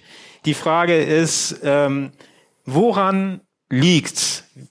Wir haben alle unsere Annahmen, aber ähm, Frau Ahus, können Sie in drei Sätzen nochmal die Problematik zusammenfassen? Woran liegt's, dass wir uns keinen Wohnraum mehr leisten können? Oder können wir uns Wohnraum leisten und die Bauträger machen es einfach falsch? Also ich glaube, es gibt zwei Grundthemen, ähm, die die Baukosten ähm, oder das Thema Wohnen so in, äh, in eine wirtschaftliche Misslage gebracht haben. Und das erste sind sicherlich die Bodenpreise. Also ich glaube, wenn man da ansetzen will, dann wäre Berlin sehr gut beraten, äh, keine Flächen mehr zu verkaufen, weil wir festgestellt haben, dass die Bodenpreise einfach in den letzten Jahren rasant angestiegen sind, dass mit der Fläche spekuliert wird und dass es damit eben äh, ganz schwierig wird, inzwischen Menschen, selbst wenn wir jetzt ähm, äh, gute private Investoren haben, die Wohnen realisieren wollen, diese äh, Flächen zu einem Preis gekauft haben, der es fast unmöglich macht, da qualitätvolles Wohnen drauf zu entwickeln. Das heißt, äh, wir müssen was dafür tun, dass wir diese Bodenpreise wieder äh, geringer halten, beziehungsweise keine weiteren Flächen verkaufen, ähm, landeseigene äh, Gesellschaften da Qualität entwickeln lassen.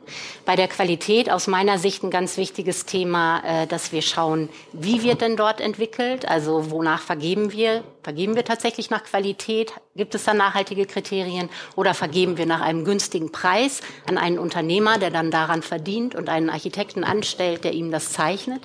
Also, dass wir wirklich auch diese Wertigkeit der Planenden da wieder in eine andere Rolle bringen, um wirklich die Konzepte zu haben, die länger als 50 Jahre stehen bleiben. Weil das ist ja was, was wir im Moment ansetzen bei so einer Lebenszyklusanalyse. Das sind 50 Jahre. Das ist absolut erschreckend, dass wir mit solchen Zahlen kalkulieren müssen. Aber die Realität zeigt, dass wir eben sehr abrissfreudig sind. Und das hat auch einen Grund. Wir bauen Qualität, die wir selber nicht mehr sehen können in 20 Jahren. Also ich glaube, das sind zwei wichtige Stellschrauben. Mehr Qualität planen und Bodenpreise versuchen gering zu halten. Frau Weiß, klappt das überhaupt noch mit das Bauen jetzt? Wie viele Projekte haben Sie, die Sie realisieren? Vielleicht nicht die, die sowieso schon so gut im Endstadium sind, sondern die, die ein bisschen weiter in die Zukunft Nein, schauen. Wir haben, wir haben im Moment hier Berlin, im Großraum Berlin, sage ich mal, knappe 6000 Einheiten im Bau in unterschiedlichen Stadien. Wir werden auch weitere anderthalb bis 2000 in den nächsten anderthalb Jahren ungefähr in den Bau bringen. Also es ist nicht so, dass nichts passiert. Stoppen Sie nichts? Doch, wir, also wir stoppen natürlich auch. Wir stoppen keine laufenden Projekte. Wir stoppen nichts, wo wir bereits kurz vor Baubeginn sind und wo wir schon Vergaben getätigt haben. Aber alles, wo wir, wo wir nicht bauen müssen, schieben wir natürlich momentan einfach, um, ich sag mal, bessere Zeiten abzuwarten. Worauf warten Sie denn? Naja, dass zum Beispiel sich die ganze Zinssituation zumindest beruhigt. Also, dass sie nicht weiter steigen, diese Zinsen.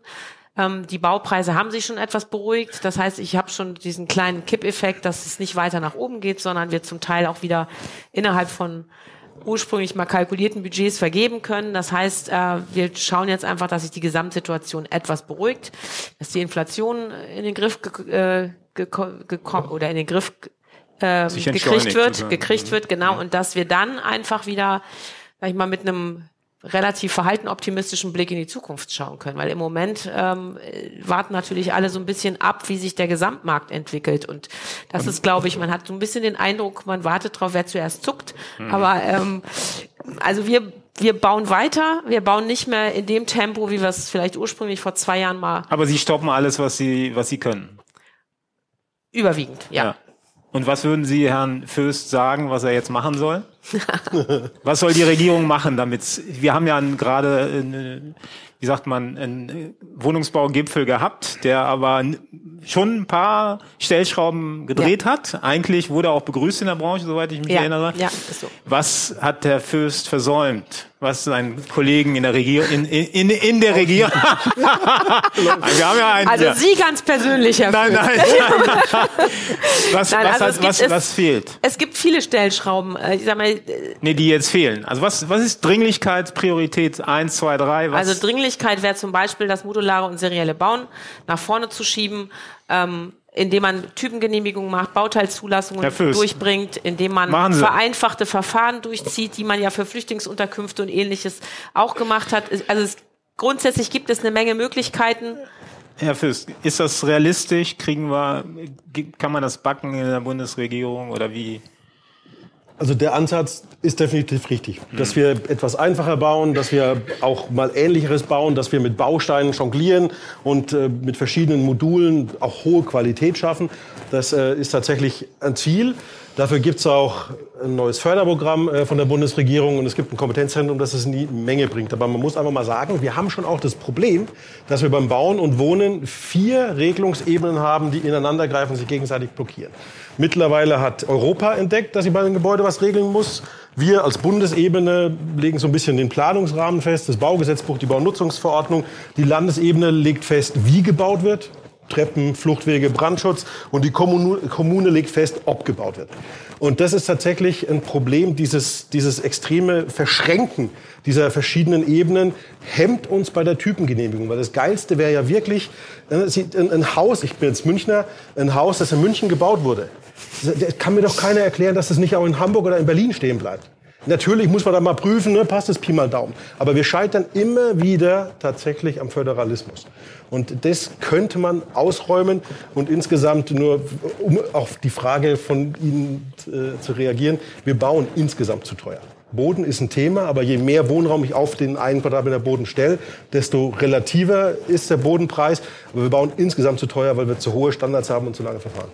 Ja, da muss ich. Moment mal, Moment ja. mal. Nehmen wir da rein. Ah, sparen Sie sich's auf, mhm. äh, Herr Schwarze. Ähm, die äh, sozusagen an der Basis der, Kom also der Kommune landen äh, praktisch die der Druck von oben wird zu wenig gemacht auf der Ebene der, der äh, sozusagen der Bezirke. Blockieren die Bezirke das, was im Parlament vielleicht als gut und richtig zur Förderung des Wohnungsbaus getan wird, äh, sozusagen angeregt wird? Das glaube ich nicht. Ich glaube, der Punkt ist äh, an der Stelle, dass die Bezirke ja ganz ähm, mit eingeschränkten Mitteln dastehen. Letztendlich haben sie zwar, wenn wir das jetzt im Berliner Maßstab sehen, die Möglichkeit, ein Planungsrecht zu setzen aber sie haben oft die Gestaltungsmöglichkeit gar nicht. Weil wenn ich ein Planungsrecht anpasse und es vielleicht schon ein Baurecht gab, werde ich entschädigungspflichtig oder ähm, löse Übernahmeansprüche aus und schon ist die Debatte vorbei. Das ist übrigens etwas, was die Menschen auch stört. Das ist auch etwas, warum auch Akzeptanz für Entscheidungen zurückgeht, weil nämlich die freie Entscheidung gar nicht mehr oft getroffen werden kann, weil das Instrument auf dem Papier existiert, aber in der Umsetzung nicht. Und ich glaube, wenn wir wieder dahin kommen wollen, dass die Leute auch akzeptieren und sagen, okay, hier entwickelt sich was in der Nachbarschaft, dann müssen wir sie mitnehmen und einbinden und es auch ernsthaft tun. Es gibt sehr oft die Situation, dass Bauprojekte vorgestellt werden in den Ausschüssen und ähm, dann sitzt dort ein Eigentümer und sagt, das ist mein Plan. Und dann sagen flächendeckend alle, ja, da haben wir aber Kritik dran, weil. Und dann kommt das auch qualifiziert. Da geht es gar nicht um dieses Schwarz-Weiß-Schema, dagegen zu sein. Und dann sagt der Eigentümer, ja, ist schön, mache ich aber trotzdem nicht. Ich habe ja mein Baurecht. Paragraph 34 BauGB, um mal so ein Beispiel zu nennen. Ihr ähm, könnt das jetzt äußern, aber ich werde es nicht berücksichtigen, ich stelle einen Bauantrag. Und damit schwindet Akzeptanz. Und das sorgt auch dafür, dass an anderen Stellen dann die Diskussionen sich verhärten. Und das gehört zu dieser Debatte ebenso mit dazu, zu gucken, wie schaffen wir eine Akzeptanz, wie nehmen wir die Leute mit und wie erzeugen wir darüber, und das äh, hat ja auch Frau Aarhus schon gesagt, eine Qualität, die akzeptiert wird. Und da möchte ich auch nochmal gerade anknüpfen. Ähm, ich glaube, mein Kollege hat nicht gemeint, dass er den Föderalismus abschaffen will. Wenn, dann müsste ich jetzt vehement widersprechen. Aber ähm, in, wir haben, dem Punkt glaube ich schon. Wir haben ja auch Punkten ernsthaft steht er uns im Weg. Naja, wir haben ja aber auch verschiedene Städte mit verschiedenen historisch gewachsenen Strukturen. Und auch das müssen wir bei Bauten berücksichtigen. Das heißt, wir können nicht einfach alles nur kopieren. Dann kommen wir tatsächlich bei einem Plattenbau 2.0 raus, den glaube ich keiner möchte. Frau Haus, Sie haben Sie jetzt so lange zurückgehalten. Ja, ja, vielen Dank für den Punkt mit dem seriellen Bauen. Ich glaube, auch da müssen wir ganz genau darauf achten, dass das dann qualitätvoll sinnvoll passiert, weil sonst haben wir den Rückbau, den wir mit den Plattenbauten haben, der uns eben auch wieder eine Menge kosten wird. Also auch da müssen Planer für Qualität sorgen, wenn seriell gebaut wird. Aber das andere Thema, was ich eigentlich ansprechen wollte, ist, ähm, Sie sagen, wir, wir bauen zu teuer, wir bauen insgesamt zu teuer. Ich würde die These aufstellen, wir kommen langsam bei den realen Kosten an. Weil was wir in den letzten Dekaden gebaut haben und was wir vielleicht günstig und billig gebaut haben, das sind nicht die realen Kosten gewesen. Das sind Kosten gewesen, in die die Umweltkosten nicht eingepreist worden sind. Und diese Kosten kommen bei unseren Kindern und Enkelkindern an, wenn sie das irgendwann mal wieder entsorgen müssen, was da steht. Und ich glaube, diese Berechnung von Baukosten, das ist ja eine, eine Berechnung, die ganz viel auch zu tun hat mit politischen Preisen, mit denen wir konfrontiert sind. Ein WDVS-System ist nur deswegen so günstig, weil es in so einer großen Masse produziert wird. Das heißt, wir müssen eigentlich viel stärker gucken, was sind die wirklichen Kosten, die dahinter stehen von dem, was wir in die Welt stellen. Und dann darf es uns auch was kosten. Frau Weiß, reißen Sie, Herr Fürs kleinen Moment noch, reißen Sie schon ab? Viel, Nein, wenn nein. Sie in die Quartiere Also gehen? wir bauen nicht für 50 Jahre, ehrlich gesagt. Nein, nein, also, das ist ja auch die Frage, ich glaube, der Input war ja auch, ähm, Abra- Abriss ist immer noch ein großes Thema. 60er, 70er Jahre Bau. Man, man, reflexartig würde man sagen, weg damit, weil niedrige Decken und laut und also, aber, ähm, Nein, also wir, wir sanieren natürlich, aber das Thema ist, äh, die Auflagen sind natürlich sowohl vom Bund als auch von der EU mittlerweile so hoch, dass eine energetische Sanierung in der heutigen Zeit äh, fast überhaupt nicht mehr tragbar ist. Und das sind eigentlich die größten Themen, die man hat. Das einfach was machen Sie denn dann? Sie haben doch bestimmt auch äh, Liegenschaften, wo es, wo Sie so Bestandsbauten haben. Was machen Sie denn dann? Na, da gehen wir natürlich da dran und schauen uns an, äh, was haben die für einen Standard, was Mhm. kann man sanieren und ähm, was kann man dort auch vor allen Dingen nachhaltig sanieren. Das ist ja letztendlich das Thema. Deswegen wir packen schon schon WDVS packen wir nicht mehr an die Fassaden, weil das sind äh, das sind Themen.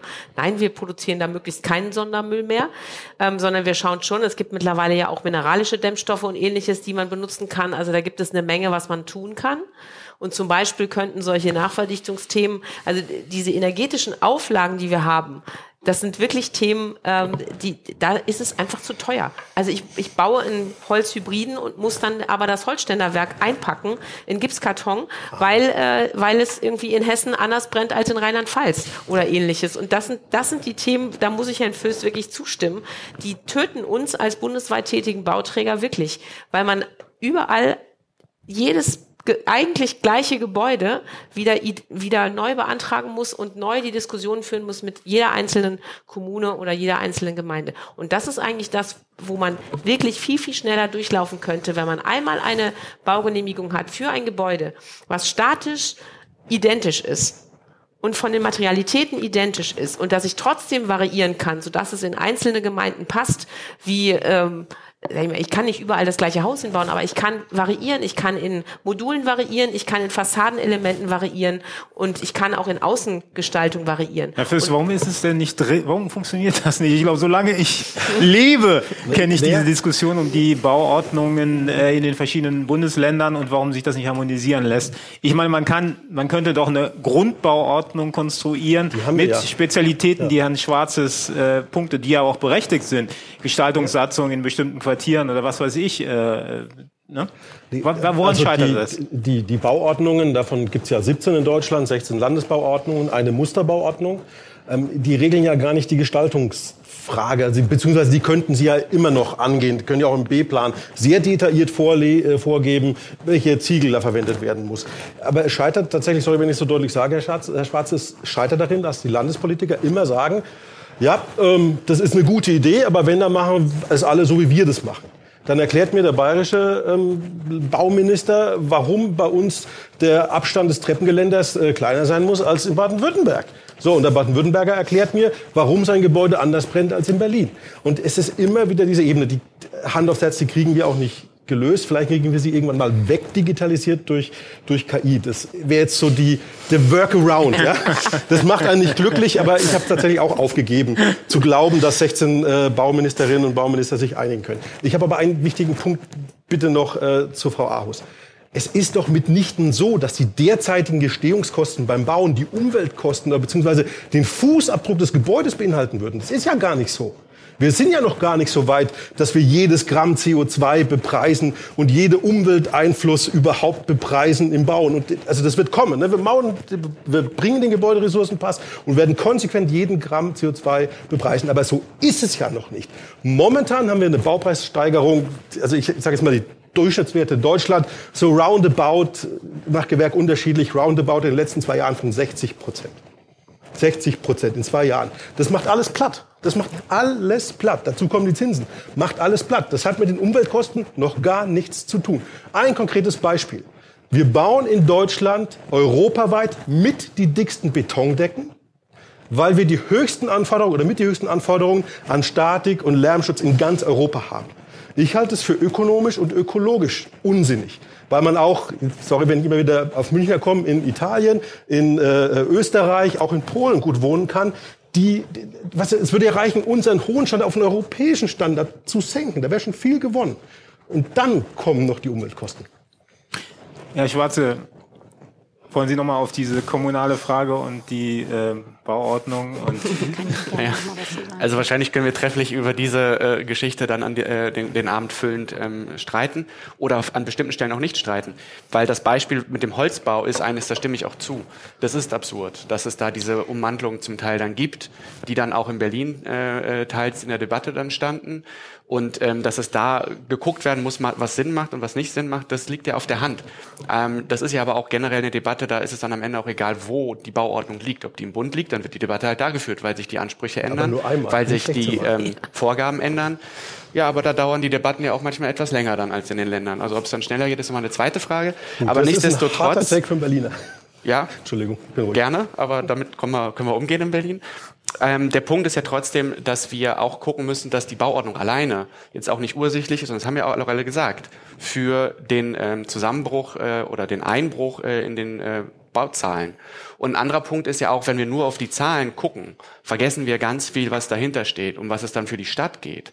Weil wir müssen ja auch gucken, wurde in den letzten Jahrzehnten denn das Richtige gebaut? Oder, und da komme ich auch nochmal auf den Punkt, der schon angesprochen wurde, ist aufgrund der Entwicklung, auch was Bodenpreise, was Eigentumsverhältnisse angeht und auch was Spekulation angeht, eine Entwicklung in eine falsche Richtung gelaufen. Und ist es das Falsche gebaut worden, was uns jetzt auf die Füße fällt, nämlich bezahlbarer Wohnraum, der uns verloren geht. Und wenn wir ehrlich sind, dann ist die zweite und vielleicht auch viel wichtigere Seite der Medaille noch, dass wir uns auch den Bestand ansehen müssen und nicht nur auf, die, äh, auf den Neubau gucken, weil wir haben in Berlin zwei Millionen Wohnungen und wir haben über 100.000 Wohnungen im niedrigen ähm, Einkommensbereich, die fehlen. Die werden wir sowieso nicht bauen können. Aber wir verlieren ganz viele Wohnungen im Bestand, die noch bezahlbar sind, die immer teurer werden. Und die können wir gar nicht ersetzen. Also müssen wir auch, Wieso liebe Bundesebene, auf äh, die ähm, Mietregulation gucken, um noch einen weiteren Punkt mit einzuwerfen. Weitere Fragen vielleicht aus Ihren Reihen, ganz hinten bitte, gerne. Wo ist das Mikrofon? Da kommt's. Ja, moin, mein Name ist Fries, äh, Volt Berlin. Ähm, es geht ja um Bauen. Die Frage ist für mich auch so ein bisschen, wer baut und wie wird gebaut. Und es gibt ja erstmal auf Bundesebene gerade die neue Wohngemeinnützigkeit, die diskutiert wird und auch äh, die Frage, ob man quasi ähm, nach Erbbaurecht mehr baut, um eben dauerhaft preisgebundenen Wohnraum zu haben.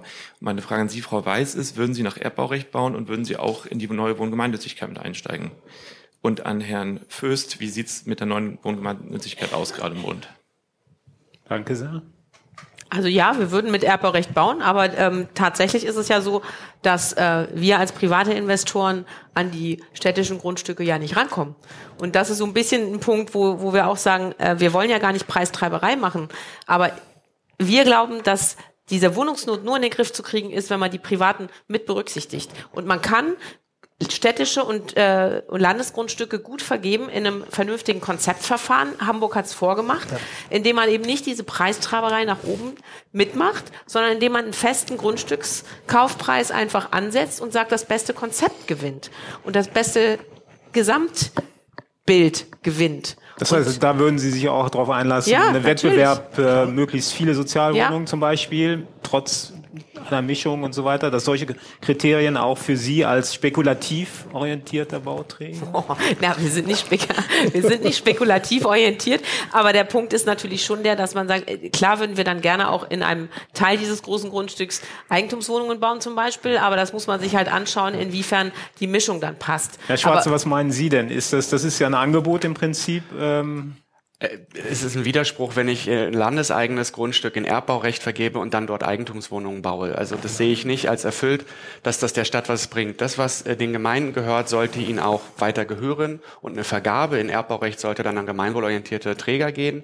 Ob das eine landeseigene Wohnungsbaugesellschaft ist oder eine Genossenschaft mit diesen Zielen, das ist das auch, was in Berlin in der sogenannten neuen Liegenschaftspolitik, die ja sogar ähm, unter dem äh, also unter dem Vorvorgängersenat beschlossen wurde und unter dem letzten auch fortgeführt wurde, die Richtlinie und die gilt. Und ich finde es halt auch, gerade in Berlin, sieht man ja, ähm, dass es falsch war, so viel Grund und Boden zu verkaufen, weil wir uns damit auch einen Einfluss und eine Steuerungsmöglichkeit aus der Hand geben. Und deswegen ist es richtig, dass das, was der Stadt und was der öffentlichen Hand, was den Bürgerinnen und Bürgern gehört, ihnen auch weiter gehören soll. Frau Aus, ist das die richtige, die richtige Politik?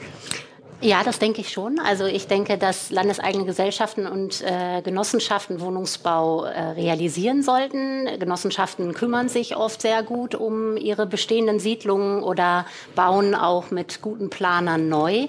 Aber natürlich gibt es auch private Bauherren, die jetzt im Besitz von Grundstücken sind in Innenstadtlagen, die da entwickeln wollen, die oft auch scheitern an ähm, einer Situation, die wir uns äh, hier in Berlin geschaffen haben, dass wir einerseits äh, Wohnbau wollen und ein Versprechen abgeben, dass wir 200.000 Wohnungen bis 2030 bauen und auf der anderen Seite uns orientieren an einem Leitmotiv der europäischen Stadt, ähm, jetzt kennen Sie alle europäische Städte und Ihnen fallen vielleicht unterschiedliche Bilder ein. Ähm, mir fallen auch ganz aktuell Bilder ein äh, aus europäischen Städten, in denen hoch verdichtet in Innenstadtlagen ähm, Wohnbauten entstehen, auch Wohntürme entstehen. Das ist allerdings in Berlin, wenn wir uns weiterhin an dem Leitbild der europäischen Stadt im Hinblick auf Traufkante orientieren, so nicht machbar. Und da, glaube ich, gibt es dann auch nicht so einen guten Dialog offenbar zwischen den politischen Zielen und das, was die Verwaltung kommuniziert wenn wir spüren, dass an den Stellen, wo wir verdichten wollen, dann hinter die Traufkante zurückrücken müssen und ähm, die Traufkante künstlich halten. Da, glaube ich, muss einfach auch ein besserer Dialog stattfinden. Aber ich wollte noch kurz zu Herrn Fürst sagen, ähm, ich glaube, es gibt ein ganz einfaches Mittel für die FDP, ähm, auf das Thema äh, Bauen positiv einzuwirken im Hinblick auf Kostensparen, weil ganz viele Maßnahmen, die das äh, Bauen verteuern, die haben mit Schallschutz zu tun. Und wenn wir Forderungen nachkommen würden, dass wir die Innenstädte autoarm machen, dann würden wir eigentlich das Problem an der Quelle beseitigen, nämlich am Lärm. Herr Fürst. Ja, also wie wahrscheinlich, also also ich muss zwei Punkte. Sie haben doch den kurzen Draht zum Verkehrsminister. ähm, ja, aber der ist tatsächlich nicht maßgeblich für die Frage, wie autoarm die Stadt ist. Der ist, dafür nicht, ist tatsächlich die Stadtplanung. Ähm, äh, mir wird jetzt schon wieder erklärt, was Sie alles in Berlin nicht bauen können. Ne? Ich, also ich, bitte, das ist Ihre Debatte hier im Land. Ich halte mich da auch raus. Aber Sie müssen doch zur Kenntnis nehmen. Ich, hab's, ich glaube, ich habe es bei Ihnen gelesen im Tagesspiegel. 300 äh, Wohnungen sind inseriert, 43.000 Bewerbungen innerhalb von Minuten. Da muss ihnen doch Angst und Bange werden. Deswegen ist doch eigentlich das Ziel, Wohnungsbau auszulösen. Jetzt wird mir wieder die ganze Zeit erklärt, wer alles nicht bauen darf, wie alles nicht gebaut werden darf und so weiter und so fort. Ich verstehe nicht, warum Sie sagen können, dass Sie die 100.000 Wohnungen, die Sie verlieren, nicht ersetzen können. Ich halte das schlichtweg für falsch. Man muss es wollen. Wir haben als Ampelregierung für den sozialen Wohnungsbau 18 Milliarden Euro mobilisiert will es nur mal in den Raum stellen, ist nicht nichts. Davon wird Berlin auch profitieren. Ähm, wir versuchen tatsächlich die, die Standards etwas zu reduzieren. Der Autolärm, ne, der gilt ja auch punktuell. Es ist ja nicht, der, der gilt ja nicht an, an den ganzen Tag im Durchschnitt, sondern in der Spitze. Das heißt, in dem Moment, in dem, auch wenn es nur äh, wenige LKWs sind, die den Rewe beliefern müssen oder den Aldi, ist er trotzdem genauso hoch in der Bewertung des Schallschutzes. Deswegen, klar kann man sagen, macht äh, den Autolärm äh, aus der Stadt, dann braucht man keinen Schallschutz mehr zu bauen.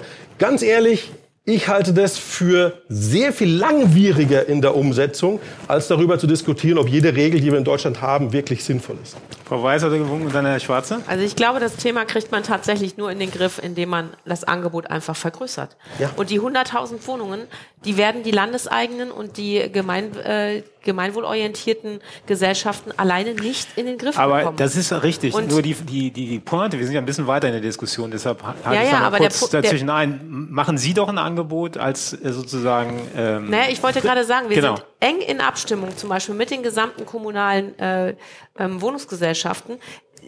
Alle sechs stehen bei uns in der Tür und sagen, wenn ihr irgendwo was baut, baut doch bitte für uns mit. Also das sind alles Themen, wir sind mit denen ja im Austausch und wir wollen ja auch gerne. Aber wir können es, ähm, sag ich mal, wir würden es auch gerne auf landeseigenen Grundstücken tun.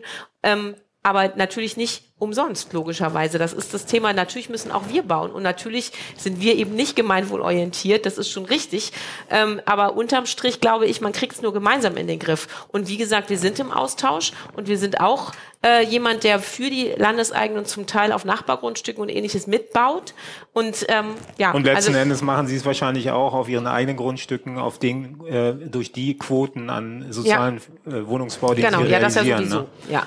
Wobei das natürlich befristet, äh, sozusagen befristet ist auf 25, 30 Jahre. Deshalb 30 kann man Jahre, die genau, ja. Argumentation natürlich von Herrn Schwarzer auch nachvollziehen, aber er wollte uns das nochmal ergänzen. Ja, sehr gerne. Nur ganz kurz zu diesen 100.000 Wohnungen. Ähm, Berlin hat das äh, Ziel immer noch in der Formulierung 20.000 Wohnungen im Jahr zu bauen. Das wird nicht klappen aus den genannten Gründen. Und Sie haben gerade gesprochen, Sie hören nur, welche Projekte hier nicht gemacht werden. Also bisher hat nur Frau ähm, Weiß gesagt, dass sie nicht bauen möchte und das Bauen einstellen wird in großen Teilen. Und das kam ja auch aus der Immobilienwirtschaft aus bestimmten Gründen, die hier diskutiert worden sind. Das Land Berlin und die landeseigenen Wohnungsbaugesellschaften, das baut.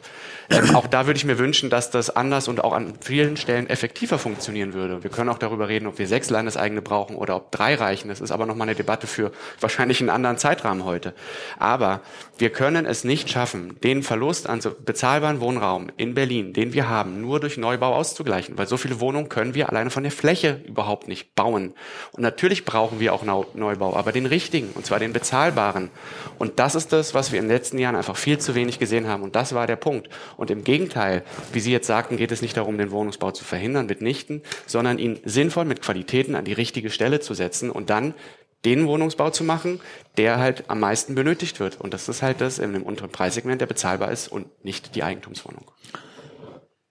Genau, wir machen noch eine kleine Runde im, im Publikum, müssen, sind allerdings schon wieder über der Zeit hinaus, haben noch einen Programmpunkt. Dessen ungeachtet wollen wir noch mal einmal, wenn Sie noch was haben, da hinten, genau, gerne.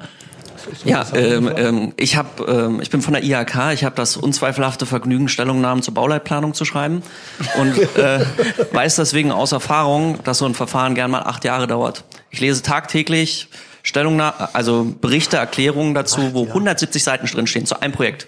Davon drei Viertel Umweltgutachten. Das ist das eine, was ich sage. Ich wollte ihm bloß mein Leid klagen, das ist das eine. Und äh, das, ich will damit bloß klar machen, Zeit ist Geld. Und nirgendwo zählt das mehr als beim Bauen. Und das wird hier gerade, es war auch vorhin so ein bisschen bei der Beteiligung, ging es so ein bisschen unter. Und diese langen Prozesse kosten uns so viel Geld, Projekte. Ähm, aber was ich eigentlich sagen wollte, ist, es ging vorhin so ein bisschen um die privaten Bashing und sollten wir, äh, wir sollten nicht mehr verkaufen. In der absoluten Zeit, wo niemand in Berlin bauen wollte, ja, rot-rot, waren die einzigen, die gebaut haben, Private. Es waren die einzigen, die gebaut haben, ja. Und die werden jetzt dargestellt als, äh, als diejenigen, oh, das sind ja die hier, die das Geld nach oben treiben. Nee, das sind die einzigen, die gebaut haben. Jetzt ist es so, jetzt bauen die Öffentlichen, weil sie müssen. Kaufmännisch macht das keinen Sinn. Wenn ich so ein Unternehmen führen müsste, würde ich ihnen sagen, oh mein Gott, seid ihr bekloppt. Ihr, ihr, ihr baut jetzt Wohnungen. Aber wo wir was ändern können als Stadt und Gesellschaft, sind Beteiligungsverfahren, sind auch, wie die Verwaltungen arbeiten. Bloß ein Beispiel. Heute wird immer geredet, ja, wir müssen jetzt aufstocken, bloß nicht äh, Neubau, das ist alles umweltschädlich. Selbst wenn sie aufstocken wollen, Genossenschaften, die hier so gefeiert werden auch, ja, ist nicht so, dass denen die Türen geöffnet werden und gesagt, ach, machen Sie mal. Nee, nee, da müssen Sie separate Termine machen mit dem Grünflächenamt, mit der Feuerwehr. Die eine, die machen keine Termine zusammen, also dauert's mal wieder zwei Jahre. Dann müssen Sie eine Außenleiter anbauen. Und das alles nacheinander. Und das machen sie mit jeder Behörde. Und das lese ich jeden Tag. Und da kann die Politik was machen. Und das sollte sie auch was machen. Die jungen Genossen. Vielen Dank, das ist, war ein super äh, Beitrag. Die jungen Genossenschaften haben auch das Leid geklagt. Die sind zum Bauministerin gegangen, Bausenatorin, und haben vorgeschlagen, ein Paket von Wohnungen. Sie haben noch Grundstücke, wollten das äh, partnerschaftlich mit der Stadt gemacht, machen. Es, es gab kein Vorangehen. Es war nicht mit der Bausenatorin, sondern es war mit dem ähm, der SPD. Äh, genau, Gäbler. Danke sehr. Warum nicht, wenn ich als Externer fragen darf? Die, die, es gab, die haben es so geschildert, dass, dass da kein Interesse von Seiten der Stadt äh, war, also vom, vom äh, Bausenator da, äh, nein, der Vorgänger von Herrn äh, Gäbler, Geisel, danke sehr, äh, war es, der äh, praktisch dann irgendwie kein Interesse hatte, Details weiß ich jetzt nicht. Bitte also ich, kurz noch. Ja, ich habe mich vorhin nicht vorgestellt. Hubert Reinhardt Makler. Ich war auch mal 18 Jahre ehrenamtlich bei der Kammer aktiv. Ähm, der radikalste Vorschlag, Herr Fürst, weil Ihr Chef ja nur auch Finanzminister ist, wäre doch wie bei den Lebensmitteln, wo die Grundnahrungsmittel 7% Mehrwertsteuer haben und der Schnaps und das, was Spaß macht, 19%. Machen Sie es doch beim Wohnen auch so. Ganz radikal. Ich verstehe gar nicht, warum der Gipfel auseinandergegangen ist, ohne das zu beschließen. 7% Mehrwertsteuer beim Wohnen. Wenn im Moment sowieso wenig gebaut wird, verliert man ja gar nicht so viel, wenn man jetzt fiskalisch denkt, aber man kurbelt an, damit überhaupt was passiert. Das ist ein super Vorschlag und wir koppeln das an irgendeine soziale äh, Grenze, sagen wir für Miete bis 15 Euro, dann hat man die Mittelschicht dann sozusagen auch drin. Herr Fürst, gehen Sie damit morgen äh, zu Ihrem Chef? Also die Debatte wird geführt, die wird auch in, äh, im Bundestag geführt, die wird uns herangetragen.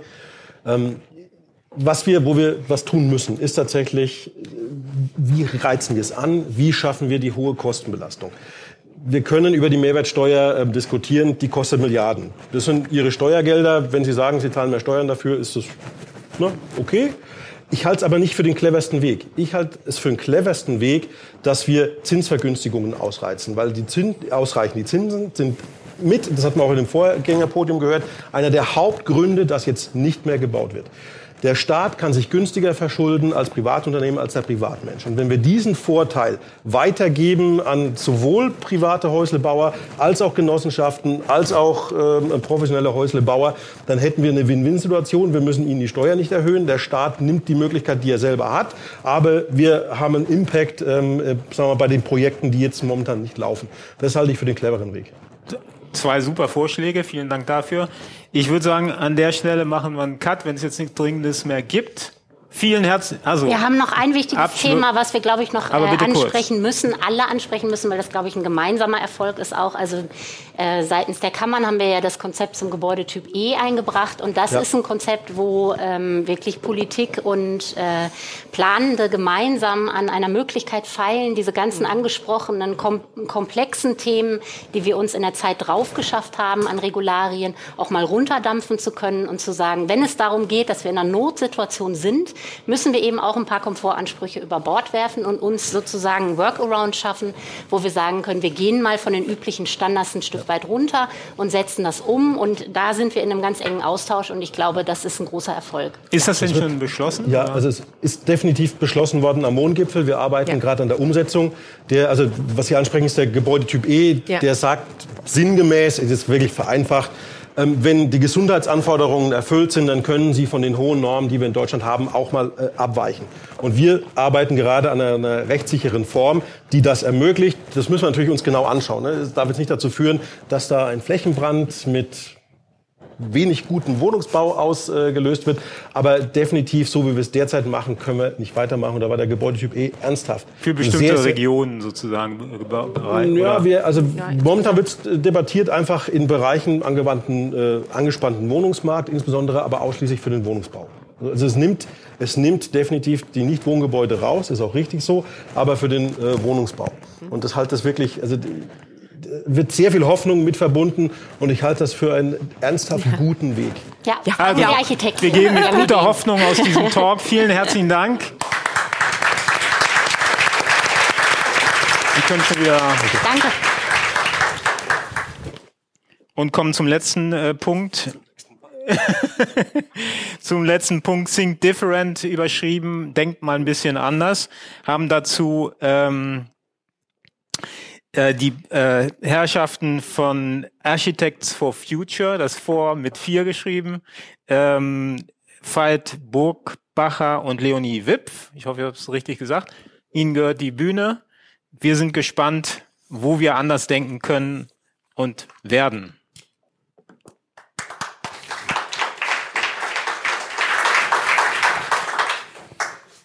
Hallo zusammen, wir sind Veit und Leonie von Architects for Future. Vielen Dank, dass wir heute da sein können.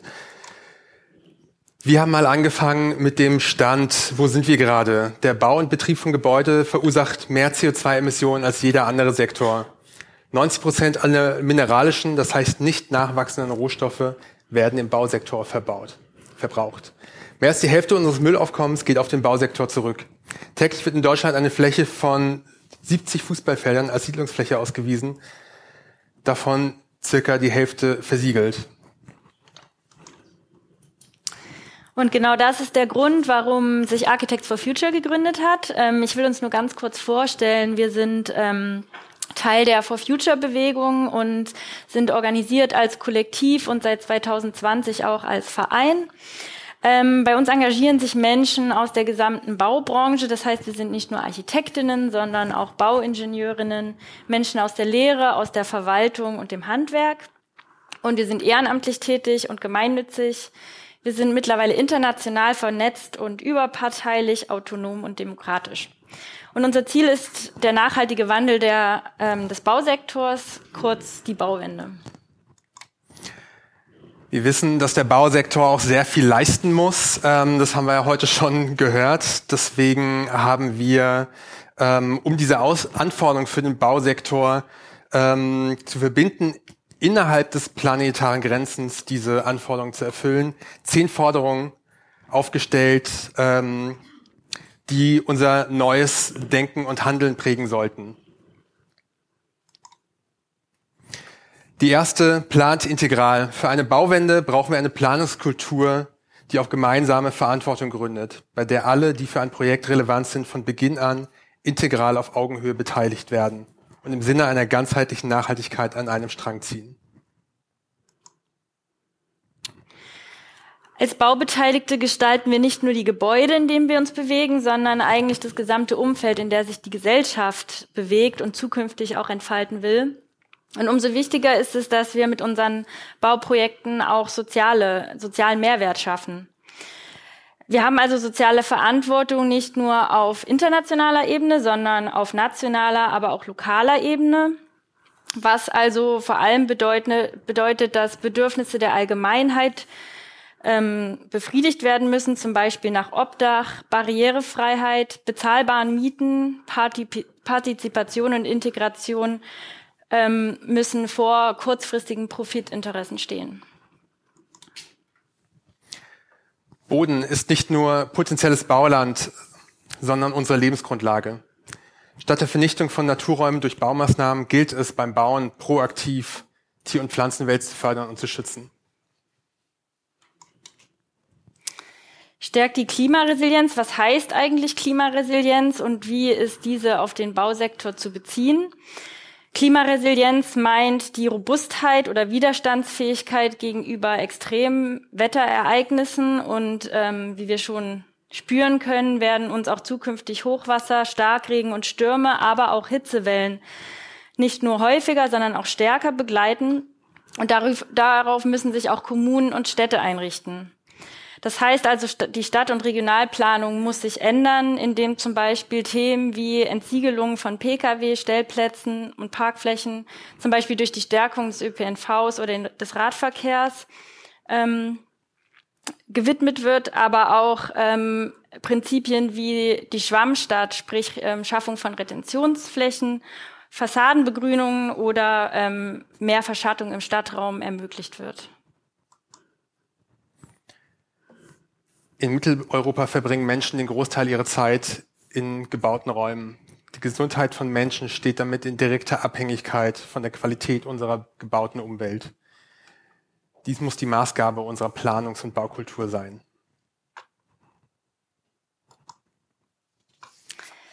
Und natürlich sind wir uns bewusst, dass auch in Zukunft neu gebaut wird und viel umgebaut wird. Aber dabei sollte stets die Anforderung sein, dass dies kreislaufgerecht passiert und klimapositiv. Das schaffen wir vor allem, indem wir unsere existierenden Ressourcen nutzen, zum Beispiel durch das Anwenden von Urban Mining Prinzipien, sprich wir sollten Gebäude als Wertstofflager oder Städte als Materiallager verstehen. Und um dieses Potenzial aber vollends ausschöpfen zu können und sicher mit Sekundärbaustoffen bauen zu können, ähm, fehlen uns momentan noch die Regularien. In Gebäudematerialpässe wurden bereits erwähnt, das ist ein guter Anfang. Aber auch ähm, zum Beispiel ähm, sollten Rückbaukonzepte verpflichtend sein im Rahmen des Bauantrags oder es sollte Erleichterungen beim Einsatz von nachwachsenden Rohstoffen geben. Generell gilt also immer Reduktion vor Weiterverwendung, vor Wiederverwendung, vor Entsorgung. Wir haben heute schon öfter von den 50 Jahren gerecht gehört, ähm, mit denen Gebäude gedacht werden und Gebäude geplant werden. Wir entwerfen aber heute noch immer ganz viel Gebäude, die so schlecht sind, dass wir sie nach kurzer Zeit nicht mehr sehen können und sehen wollen und abreißen müssen. Wir glauben, wir müssen viel mehr Gebäude so planen und bauen, dass sie zukunftsfähig sind weit über diese 50 Jahre hinaus. Und das geht und also das ist möglich. Sie müssen außerdem klimaneutral sein, weil sie nur dann ermöglichen, dass wir einen klimaneutralen Gebäudesektor haben werden. Und nur so ermöglichen wir auch, dass diese Gebäude zukünftige Generationen weiter nutzen können, anders nutzen können, umnutzen können, umbauen können. beschleunigt die Energiewende. Das ist eine sehr wichtige Komponente, um, um unseren Gebäudebestand klimaneutral zu bekommen. Und die Energiewende wurde ja diesen Sommer auch äh, sehr präsent ähm, diskutiert. Ähm, hierbei sollte vor allem die Minimierung der Energieverbräuche im Fokus stehen, indem wir vor allem unseren Altbestand nachhaltig energetisch sanieren, denn der wird bis 2030 bis zu 90 Prozent unseres Gesamtgebäudebestands ausmachen. Und die Zielsetzung der Bundesregierung der jährlichen Sanierungsrate von zwei Prozent darf eben nicht wie bisher immer unterschritten werden, sondern muss sich im Gegenteil eher erhöhen, ähm, nämlich ähm, laut dem Wuppertal-Institut auf bis zu vier Prozent, damit wir das 1,5 Grad Ziel überhaupt einhalten können. Sie haben es vielleicht schon bemerkt, wir haben die, unsere Forderung heute runtergezählt, um bei den beiden wichtigsten am Ende zu landen. Die Nummer zwei ist, hinterfragt abrisskritisch. Der Hauptanteil unseres Rohstoffverbrauchs und des Müllaufkommens in Deutschland entsteht durch Bau- und Abrisstätigkeit. Beim Abriss werden wertvolle nicht regenerierbare Ressourcen zerstört und gehen damit verloren. Beim durchschnittlichen heute errichteten Gebäude entsteht die Hälfte des verursachten CO2 über 50 Jahre gerechnet, nochmal die 50 Jahre, äh, bevor das Gebäude in Betrieb geht. Das heißt, es geht, sie geht rein auf die graue Energie zurück. So viel Energie kann ein Neubau überhaupt nicht einsparen, um das wieder zu kompensieren. Deutschland ist schon fertig gebaut und das nachhaltigste Gebäude ist das, das bereits gebaut ist. Aber nicht nur das, der Abriss von noch funktionsfähigen Gebäuden ist nicht nur aus energetischer, sondern auch aus baukultureller Sicht nicht mehr tragbar. Sie haben vorhin gesagt, die 60er und 70er Jahre Gebäude, die wir mal alle, alle nicht mehr sehen. Ich sehe das ganz anders. Wir sehen das ganz anders.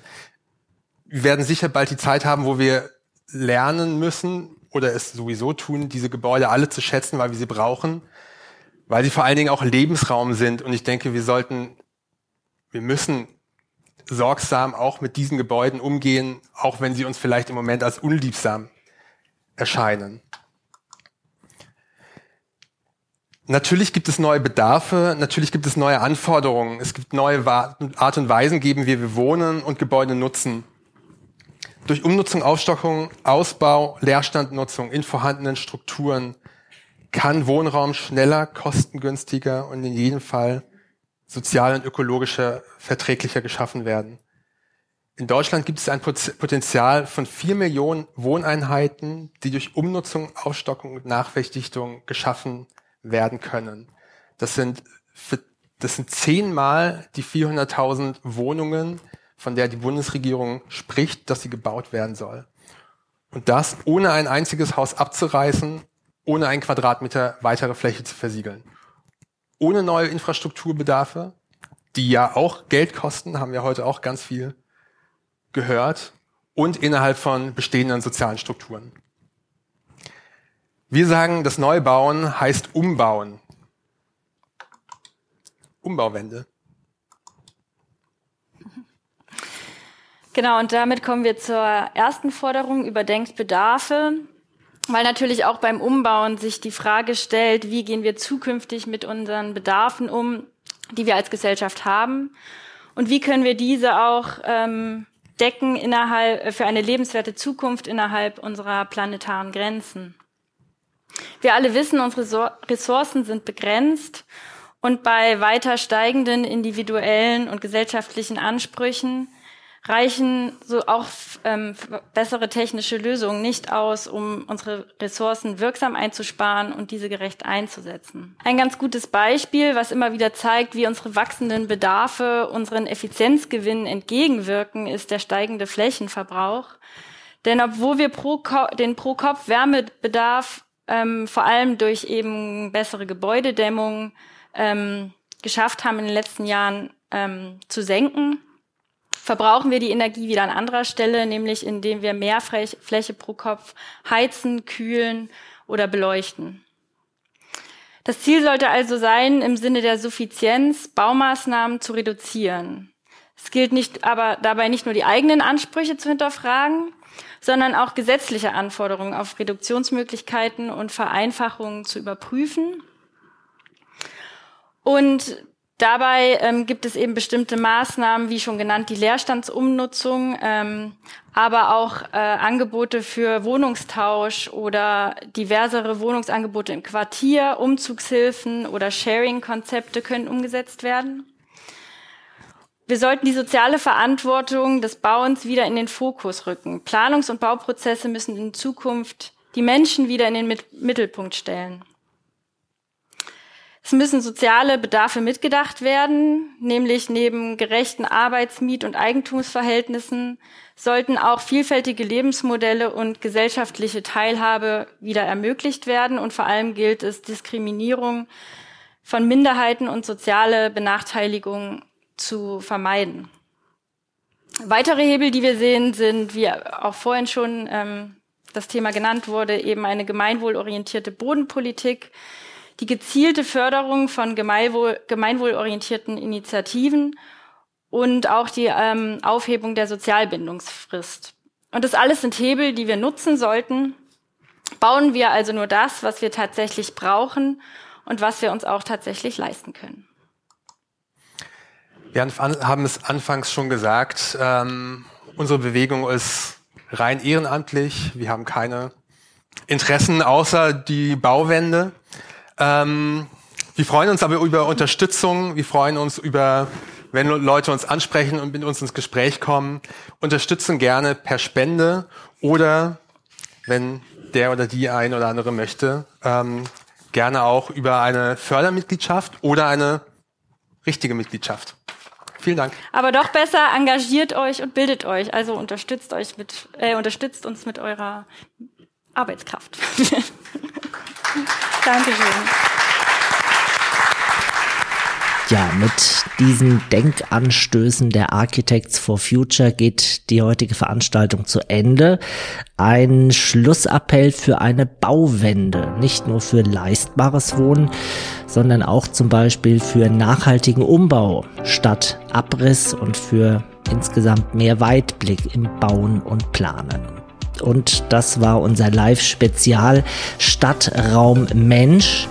Wenn Sie mehr zu den heute angesprochenen Themen entdecken möchten, dann abonnieren Sie gerne diesen Podcast. Alle zwei Wochen hören Sie dann neue Interviews und Hintergründe rund um Stadtplanung, Stadtentwicklung und Architektur. Alle bisher erschienenen Podcast-Folgen finden Sie auch auf blog.buwok.com und ergänzende Informationen in den Show Notes. Danke fürs Zuhören. Das war's. Am Mikrofon verabschiedet sich Michael Diwe. Das war Glücklich Wohnen, der Buwok Podcast. Überall, wo es Podcasts gibt und auf buwok.de.